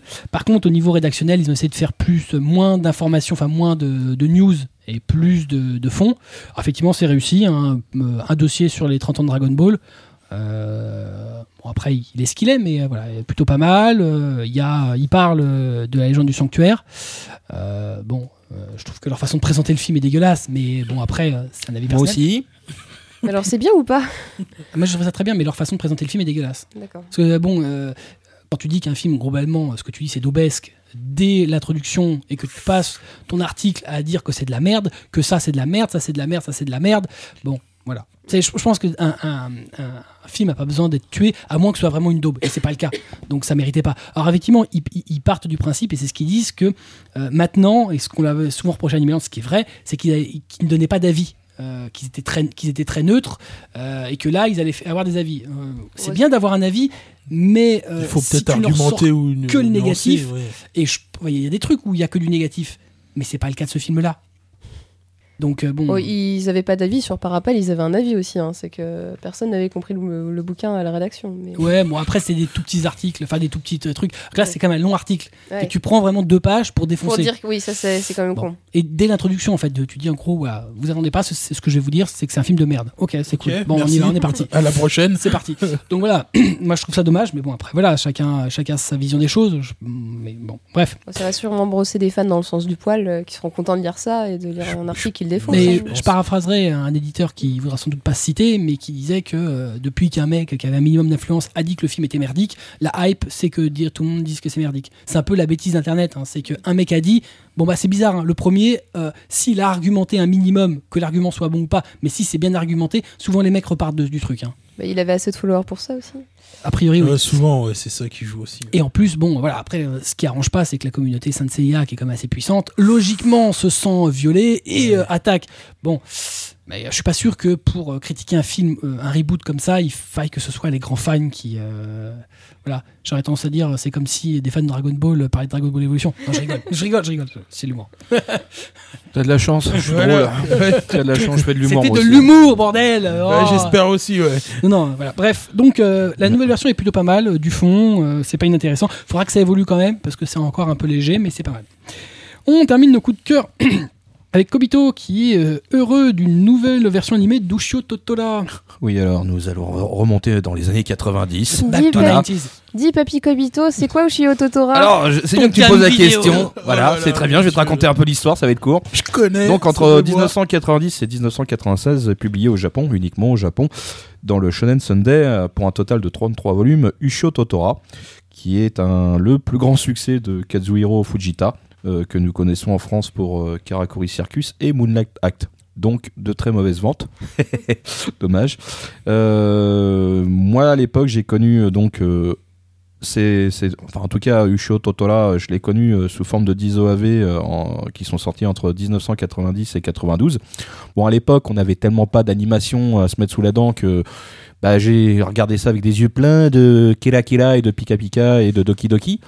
Et euh, bah, depuis c'est devenu une de mes références. Alors peut-être qu'en regardant de nouveau cette, ça, je serais, référence. serais peut-être plus une référence, mais quand ils ont annoncé qu'il y aurait une nouvelle version euh, pour 2015, j'ai fait non, mais c'est juste magique parce que c'est le duo, un duo extraordinaire. Ce démon et ce gamin, euh, je pense que j'espère qu'une chaîne du style, enfin en tout cas euh, ADN ou euh, Crunchy, quelqu'un va essayer de les prendre parce que c'est, c'est, juste extraordinaire. C'est euh, une, une des meilleures licences que je connaisse euh, actuellement.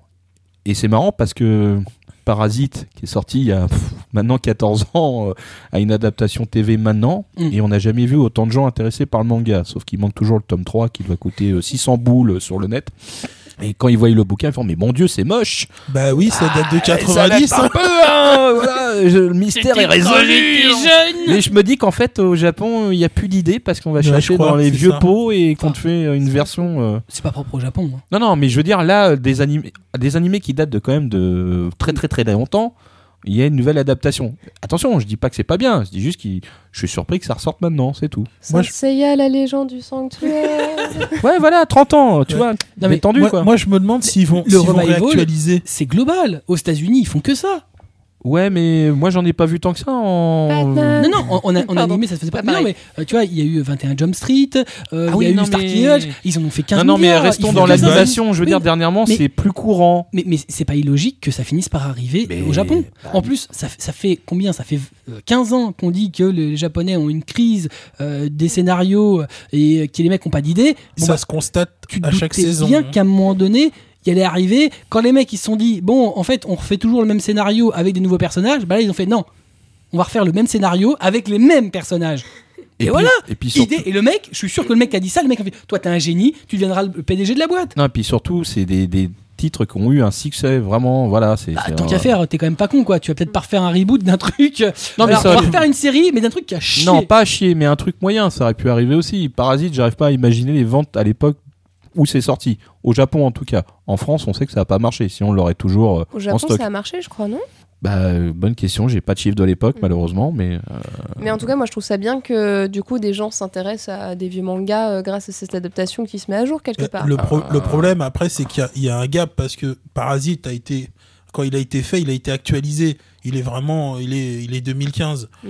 Quand on prend, le, quand on prend le manga, ou les années 90. Hmm, ceux- en fait, ton téléphone ceux- portable est une valise. Ouais, c'est ça. Pour ceux qui n'ont pas l'habitude, c'est juste un choc. Moi, Facebook, euh, un produit de le futur en 80.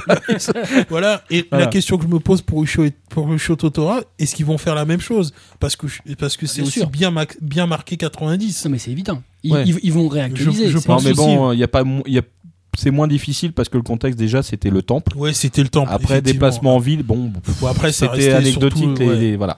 Mais c'est, je suis content. Voilà. C'est- bien. Il est heureux. Merci à l'époque à ton cam vidéo qui nous avait fait découvrir. En. VHS. En VHS. VHS. Oh mon dieu, la VHS. Quelle époque.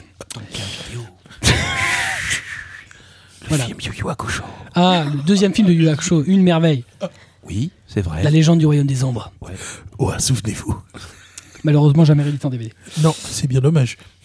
Mais un grand chef-d'œuvre. Bien, on passe au coup de gueule euh, et on commence avec Blackjack euh, qui va nous parler d'un film live. Toi, t'as un problème, enfin, vous avez des problèmes avec les films live Ouais, non, là, ouais. Mais en fait, en même temps, là, euh, la semaine dernière, il y a eu un trailer pour le, le film live euh, d'Assassination Classroom. et c'est juste abominable. Alors, Kobito avait, avait vomi sur le parasite. Je vais faire la même chose sur l'Assassination Classroom. C'est juste pas possible. Au moins, Parasite, le Migi, il, il est, il- au moins, il, il arrivait plus ou moins à se. Ouais, à quelque c'était chose presque quelque chose. C'était presque quelque chose. On voyait pas tout à... On voyait, on savait que c'était de la 3D, mais ça essayait quand même de se fondre dans le décor. Là, non, mais là, c'est c'est pas possible. Assassination Classroom, je veux dire, c'est c'est dégueulasse. Ah, le Kuro dire, Sensei. Le euh, Kuro Sensei, mais je veux dire, même dans... C'est pas possible. C'est la avaient 3D pas de du budget. Ouais. C'était pire que le, le budget du pauvre. ah non, mais c'est là, tu prenais une chaussette, c'était mieux, tu vois. C'est- bah, franchement, ouais. Mais c'est c'est même moins Une bon. marionnette. ouais, c'est ça. Je veux dire, le drama de Sailor Moon, c'est mieux fait. Non, Non, mais t'abuses pas. Ah, attends. Le euh, drama de Sailor Moon, c'est quand même le, le- le seul drama où euh, quand Sailor Mercury elle bouge, tu fais putain ta perruque, ta perruque, Robert Ah bah ouais, non mais là c'est horrible. Et Je- je veux puis, dire, la- la- dans le bouquin, tu sais que c'est des lycéens. Ouais, non mais là, là, là, euh, là, Là, ils, ils sont, là, ils tous, sont tous euh, adultes. euh, Voilà, c'est ils- avec des uniformes scolaires, c'est un cosplay, tu vois. non mais et, et, JAV. et la et la Avec les tentacules Ah yeah et, des et gros la prof et la prof qui est censée être une bonasse, ils ont juste pris une japonaise, ils ont mis une perruque blonde. Une- sérieux là Là, t'as tout dit. La, Oui. la- la prof qui devait être une bonasse, ils ont pris une japonaise. Ok. Non, non Donc- ça devait être une étrangère. Sauf Ouais. que là, Pouf Sensei, c'est pas Pouf Sensei, c'est Pouf Pouf Sensei. Ouais, non mais là, là ils ont ils ont ah, tiens, elle, est censée être russe. Hein. Ouais. Non Oui, mais mais là, elle est là elle est bien Non, japonaise, alors, hein, je te elle- Elle rassure. est japonaise, j'ai pas trouvé physiquement mauvaise du tout. Non. Mais, Elle est physiquement pas mauvaise. voilà. Mais, ouais, mais elle a pas les C'est pas une russe, hein. voilà, tout de suite, tout de suite, tu vois pas le côté étranger. Tu vois. Tu as pas le côté, chroni... le côté Ah si, il y en a. Ah bon Si. Bah alors t'emmerdes pas, tant qu'à des nichons. Oui, mais Ouais, euh, mais. C'est c'est des faux, mais bon. C'est pas un Ah, dinosaurus. à, à- Ah, bah, encore.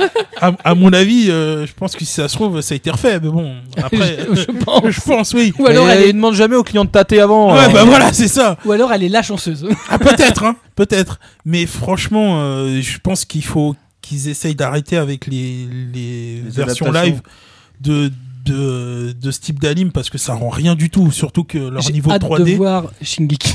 Ah, mais là, là, je peux te dire que là, je- j'en trempe d'avance. hein. Tu veux dire tous les mecs allemands qui sont pas allemands Ouais, voilà, ouais. non mais j'ai hâte de voir. Je pense que dans le film il y aura un rap de titan. Ah, Je le sens bien. Ça Yo, man. C'est le rap Drop des des titans. Représente Po, po, po. Représente Murmaria Les ailes de la liberté force Tranquille Po, po, po. Eh la taille des titans, tu peux pas tester. Hein. Battle rap Vas-y, ouvre la boîte à bédo Vas-y Putain, il a Mais fumé une carriole, l'autre Riva, il a racaille. Bref, Ce film c'était la risque d'être extraordinaire. Ouais. Oui, Alors, alors, refait par nous, oui. ouais, mieux que le, mieux Faudra que faire le doublage. Oui, donc, euh. Assassination, une Non, cata. non, mais Assassination, c'est pas possible. Déjà, j'avais prouvé, franchement, Parasite pas bon. Mais là, Assassination, c'est pire que tout, Mais, quoi. mais- mais en fait, t'as regardé quand même. J'ai regardé le trailer. Non, parce que moi, Ah. j'essaierai même pas. Je Mais en fait, oui, c'est ça que je comprends pas. C'est pourquoi il y a des gens français qui ont encore de l'espoir sur les dramas japonais. Enfin, je veux Ah, dire, alors, non, mais sur les dramas, je sais qu'il n'y a pas d'espoir. mais les films dramas, c'est souvent Oui, mais pareil. parce que euh, euh, euh, Blackjack est un gros fan de tokusatsu. Donc il a Ah. un espoir. C'est-à-dire que lui, le carton pâte, si tu veux, c'est sa vie. Tu sais, Non, espèce de monstre avec des tentacules où tu vois le truc il plie, c'est dégueulasse. Mais Non, du mais- coup, les chaussettes, ils devraient kiffer. Non, mais ça, ça tu le sais, c'est c'est pas Mais grave, tu ça vois, fait partie de l'institution. Ça, c'est la mauvaise foi du fan de Toku. Toku. Bah, je sais. La mauvaise Si, foi du fan de Toku, la 3D dégueulasse, il en a tous ces épisodes Non, de c'est- Sentai Ah bah, évidemment, avec le des vieux robots dégueux qui se découpent à peine, c'est sur, sur les couchons tout naze. Non, mais attends, Et par contre, sur un film nippon, ah non, c'est pas bien. Hein. eh, attends, on parle. Il y a une différence entre une série télé qui est diffusée toutes les semaines et un film live où, à la base, ils doivent avoir un budget différent. Parce que t'as déjà vu une vraie différence technique Non, entre- aucune. entre, entre te les films, oui, aucune. entre Voilà. les effets spéciaux des films live japonais et les séries. Moi, j'ai toujours trouvé que c'était au même budget. hein. Ah, tout à fait, ouais, c'était toujours Non, aussi et puis mauvais. choses que je tu sais que c'est pas mauvais. adapter. Le live de Devilman était quand même Ah non, mais le live de merde. La seule- le seul bon acteur, c'était la Citroën. Voilà, c'est ça. Mais- Non, mais en même temps, euh, tu peux pas adapter ce genre de choses. C'est inadaptable. En faire un film d'animation. Cinéma, oui, mais pas un film live. Live. Peut-être qu'avec un vrai budget, ça se fait. Mais enfin, Oui, les- je suis d'accord, Les mais- Japonais, ils ont toujours fait des effets kitsch. euh, Bah, écoute, des- Ils ont jamais eu de budget. Quand, quand tu veux Écoutez- faire des scènes comiques, ils font des têtes débiles. Je, je ne vous dirai qu'une chose américain, Dragon Ball Evolution. Ils Mais avaient ta gueule, ta gueule. Non, mais c'est- pas bon. possible, Ouais, arrête de ramener ça sur le tapis euh, à chaque fois. C'est bon, compris. il n'existe pas ce film. Mais moi, je l'ai vu, les gars. Mais non mais tu fais ce que tu veux, toi. Mais moi aussi je l'ai vu, j'étais obligé, j'étais enfermé dans une salle. Laissez-moi C'est tout juste ils sortir. m'ont pas attaché au, fauteuil. Donc là, vous, imaginez Kubo assis sur un siège regardant écran blanc pendant une heure et demie. Voilà, c'est ça. C'était bien. J'ai adoré l'acteur avec ses Non. cheveux Non, non, non, dégueulasses. mais ta, ta gueule. Le mec sponsorisé par Le l'OR. super Muten Roshi. Non, mais non, non, c'est pas possible. Bref. ça. Donc non, Assassination Classroom, non.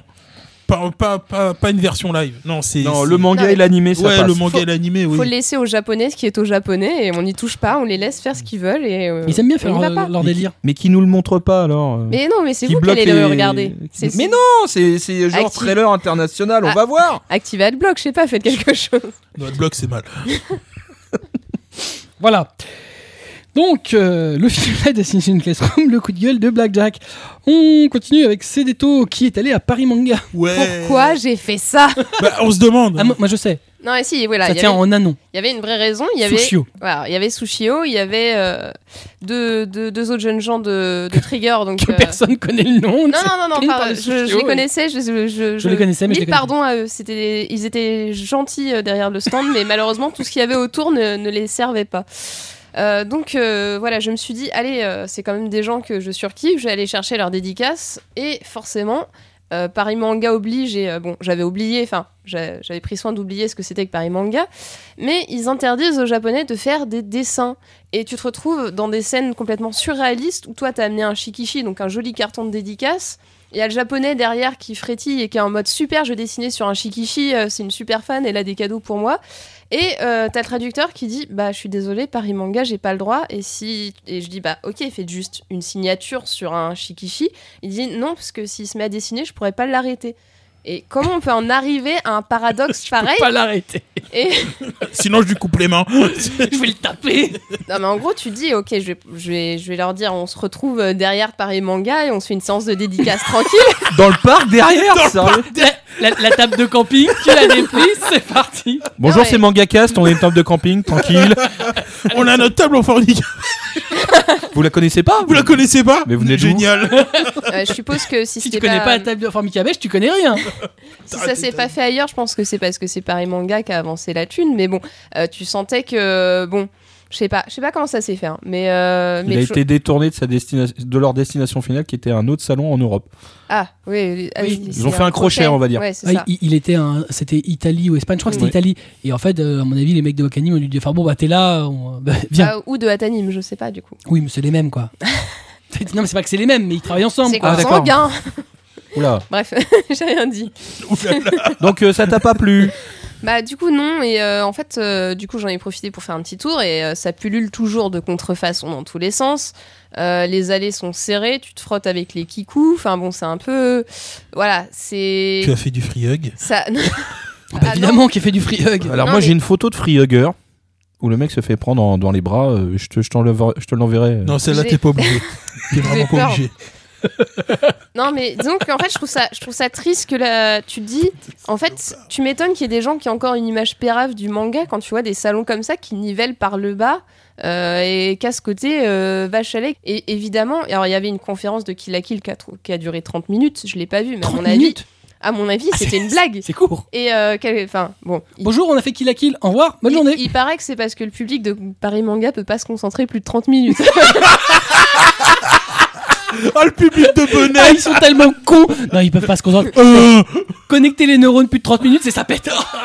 On les a perdus, là Rupture d'anévrisme. Ah bon. Putain, c'est c'est horrible comme argument ça. Bah, ça veut dire un peu le public de Paris Manga, vous êtes des cons. Ça fait vachement plaisir. Bah, en fait, ça. Bah, je... Ah non, je, je sais plus, euh, je sais plus qui, euh, qui m'a balancé ça, mais euh, enfin, ça, ça m'étonne qu'à moitié. ça... C'était de l'humour. Non, Ah, oui, d'accord, ok. peut-être, je sais pas. J'espère. J'espère Bah, moi aussi, parce que là c'est grave quand même. Mais euh, en même temps, enfin, bon, si, euh, si, enfin, pour moi, c'est un salon qui est fait purement pour se faire de la thune et pas du tout par passion. Et on voit que du coup, euh, les auteurs euh, japonais, bah, ils sont pas, enfin, ils profitent pas forcément à fond. Que le public qui vient les voir, il profite pas à fond. Et euh, en plus, euh, les dédicaces, je suis allée à la première séance et c'était fini une demi-heure avant la fin. Donc ça veut dire que les gens, ils avaient le temps, tu vois. C'était même pas une question de, de bon, il faut envoyer de la dédicace. euh, non, même pas. Hmm. Donc, donc voilà, n'allez pas à Paris Manga, boycottez Paris Manga, ne leur donnez pas d'argent, faut que ça disparaisse. En fait, c'est pas- en fait, le truc de l'histoire, c'est en fait, je crois que le nom du salon est entre guillemets usurpé. C'est-à-dire que c'est Paris Manga et Sci-Fi. Show. Oui. Oui, c'est ça d'ailleurs. donc en fait, il faudrait que tu inverses parce que la plus grosse partie de, Oui. de- du, du public, en tout cas des invités, sont américains Sont ou anglo-saxons. Donc de toute façon, il y a six invités euh, anglo-saxons, euh, nord-américains, on s'en fout, euh, pour un invité japonais. Donc la vraie raison d'être de ce salon-là, c'est tout ce qui est US. C'est ça. Et après, t'as le manga. En C'est- fait, Mais le manga, c'est juste pour faire venir les gens. C'est juste raccroché, en fait. Et quand tu vois les gens, tu vois. Alors, euh, je ne les stigmatise pas, mais la moyenne d'âge, c'est 14-16 ans. Oui, voilà. Voilà, c'est juste pour rencontrer les potes 14 IRL. ouais. Voilà, Oui, voilà, On rencontre les amis qu'on va, qu'on dit, avec qui on discute sur le net, Ça mais on les voit physiquement. juste pour. euh, Oui, mais c'est ce que je disais. pourquoi vous rencontrez pas de- devant le salon au final? Pourquoi vous rentrez? Pourquoi vous payez? Parce qu'il faisait froid, mais en vrai, il faisait froid dedans aussi. donc- Oui, voilà. Donc il y a rien qui Non, non, c'est- trop cher, il n'y a pas de Mais chauffage. bon, voilà, Ah, moi je, je, je vais vous donner l'anecdote très rapide. C'est euh, trois clients à moi euh, qui m'ont dit on va aller à, Paris Manga euh, le dimanche. Euh, je crois qu'ils ont re- bah, le record est battu parce que Ils ils, ont payé restés, 11-12 euros de mémoire. Ils sont restés 20 minutes. Généralement, quand vous êtes trois, il y en a toujours un pour ralentir les autres. Ils ont fait 20 minutes de présence. J'ai dit, vous avez couru ou dans les allées ou quoi? Non, non, on n'a rien trouvé. Voilà. Il y avait rien à faire. Ils avaient rien à faire, ils sont repartis. Non, 20 puis, minutes. euh, pour le coup, donc là c'était à Porte de Versailles et c'est vrai que bon, du coup, il y a vraiment un côté euh, gros hangar et euh, alors pour les journalistes en plus, apparemment c'était désagréable parce que les salles de presse c'était des, panneaux qui, voilà, qui séparaient et du coup, bah, niveau son c'était affreux. Ouais, ouais, parce que le mec il fait son interview derrière. Pokémon, attrapez-les tous. On n'est pas loin Ah de oui, c'est toujours la playlist depuis euh, 20 et euh, ils vont être à la 20e édition bientôt. c'est ça. Euh, pire, ils font deux éditions par an en plus. ouais, hein. ils arrivent à bientôt à l'anniversaire 20e là.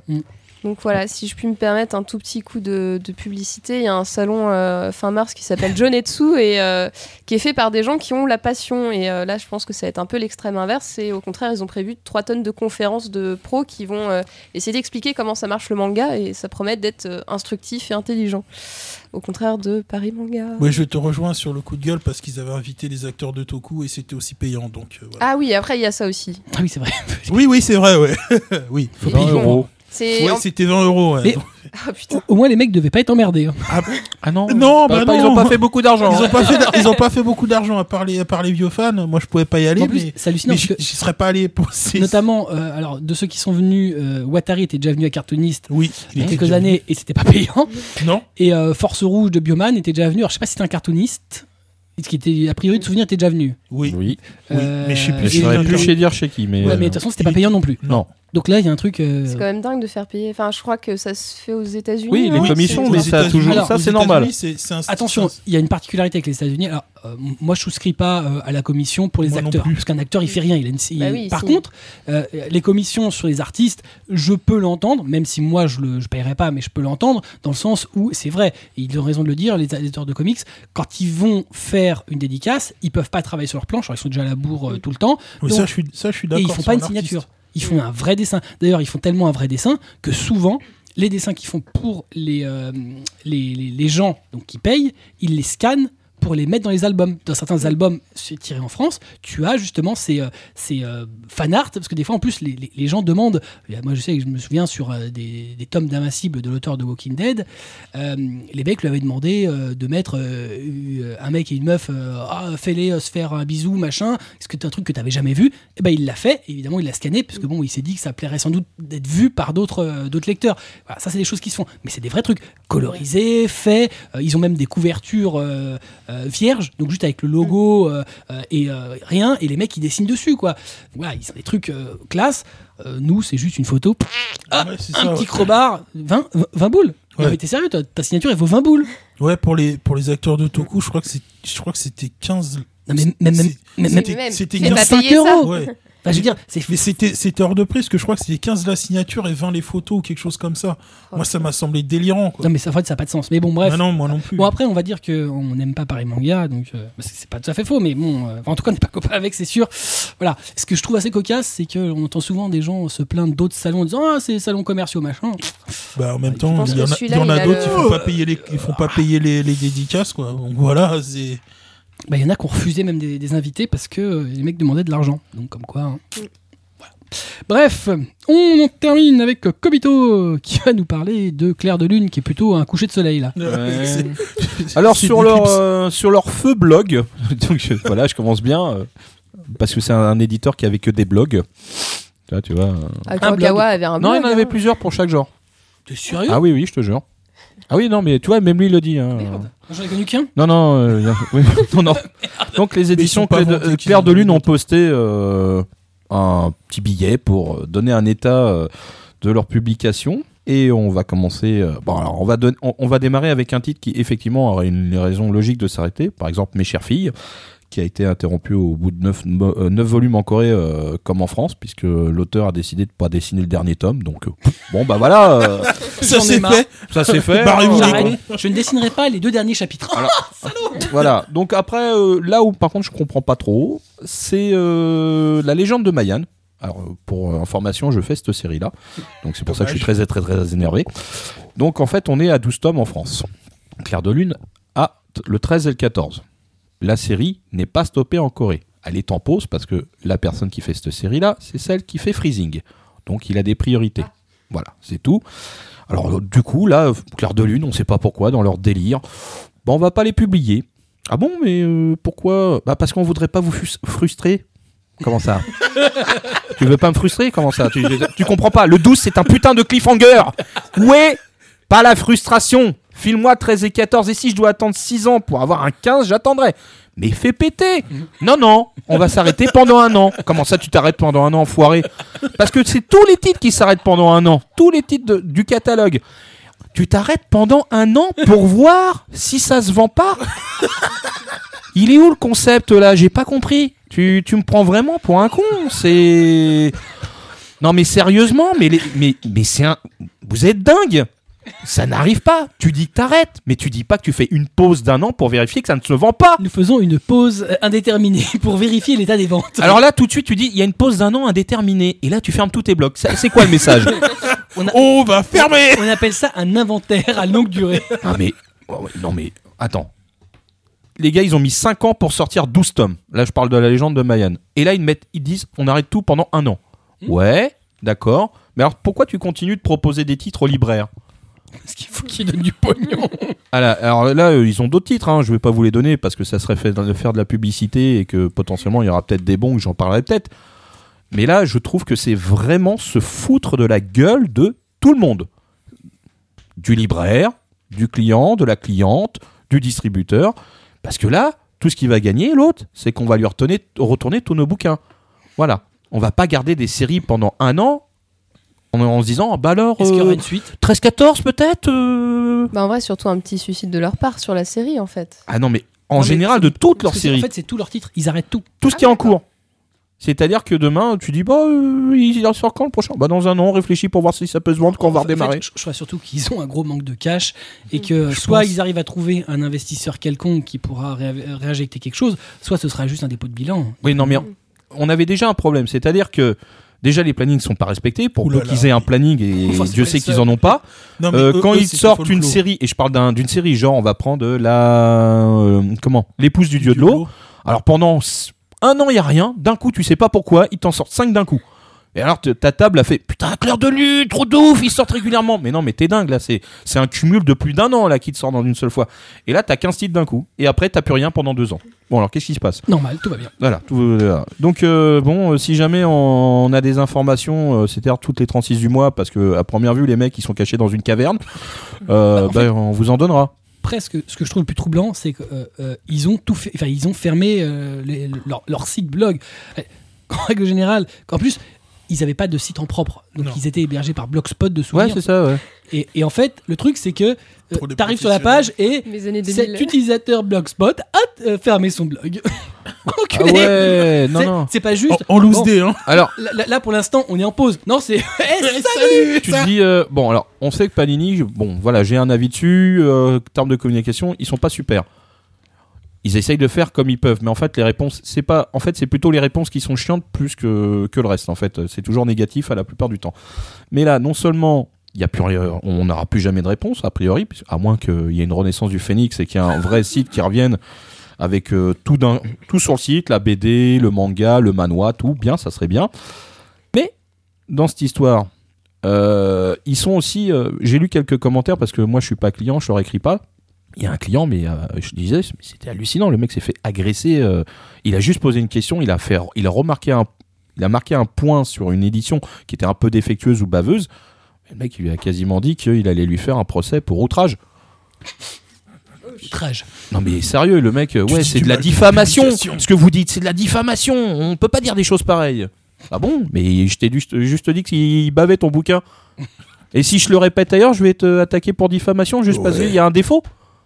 Mais détends-toi, prends un thé, je sais pas moi. Bah, si- euh, mais... si- S'ils ont pas de sous pour sortir des titres pendant un an, c'est qu'ils ont plus de sous pour payer euh, quelqu'un pour faire la com en même temps. C'est un peu logique. Alors, moi, j'ai eu des titres chez eux. Euh, Il y en a un avec un samouraï. L'imprimeur, je sais pas où il vit, mais il a un problème. C'est-à-dire que le gars, là, c'était un manga. Et là, tu, tu reprends le bouquin, il est en sens inverse de lecture. Le gars, il t'a inversé tous les carnets. Oh, oh. Tu fais Oh, waouh, t'es trop fort, toi, dis donc. c'est moche. Les deux tomes, hein, tu vois, tu fais Ah bon, d'accord. Bah, bon, donc là, tout de suite, j'ai un pro- je vais avoir un procès pour diffamation. hein. On, on- on sait que Clair de Lune, c'est un éditeur qui a toujours eu des difficultés depuis le début. C'est euh, voilà, c'est un petit éditeur. euh, Ah ouais, il y avait aussi celui-là avec les dragons, là. Oui, oui, oui, oui. Et à la fin, il y avait marqué euh, Bah, j'ai pas fini la série parce que j'avais pas d'idée. Si quelqu'un veut la reprendre, allez-y. oui, véridique. Priceless, le truc. Je fais, oh, bah Et- dis donc. Et, euh. et là, tu te dis, pourquoi vous avez acheté ça et pourquoi vous l'avez sorti? Mais- Parce qu'ils l'ont pas lu. Ils l'ont pas eu cher.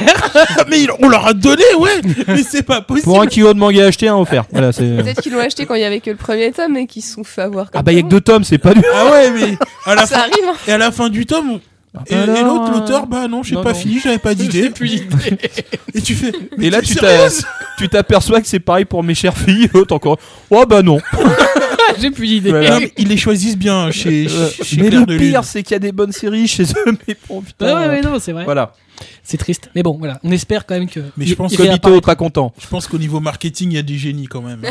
Bon, dans un an, ça Ah. ira mieux. Si. Tout le monde va, va Là, les là, la petite aparté du libraire, c'est que quand il y a le, représenté, le représentant de Claire de Lune qui vient de voir, Eh il ben, dit euh, Bah écoute, je peux te présenter que les visuels euh, du premier, parce que les six autres, euh, on n'a jamais eu d'informations, tu vois. tu vois. Donc en fait, Oui, le mec, euh. il a pas de résumé, il a pas d'image, il dit Tu en prends?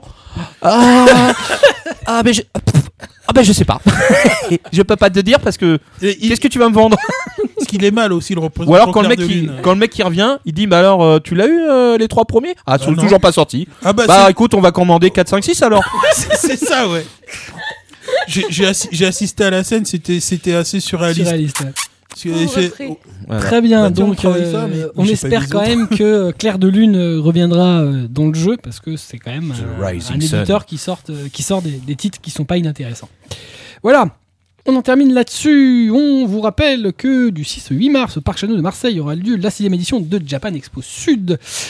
Voilà, plus d'informations sur leur site www.japan-expo-sud.com. On vous rappelle aussi que vous pouvez suivre l'actualité de l'émission sur notre page Facebook, sur notre compte Twitter, mangacastfr.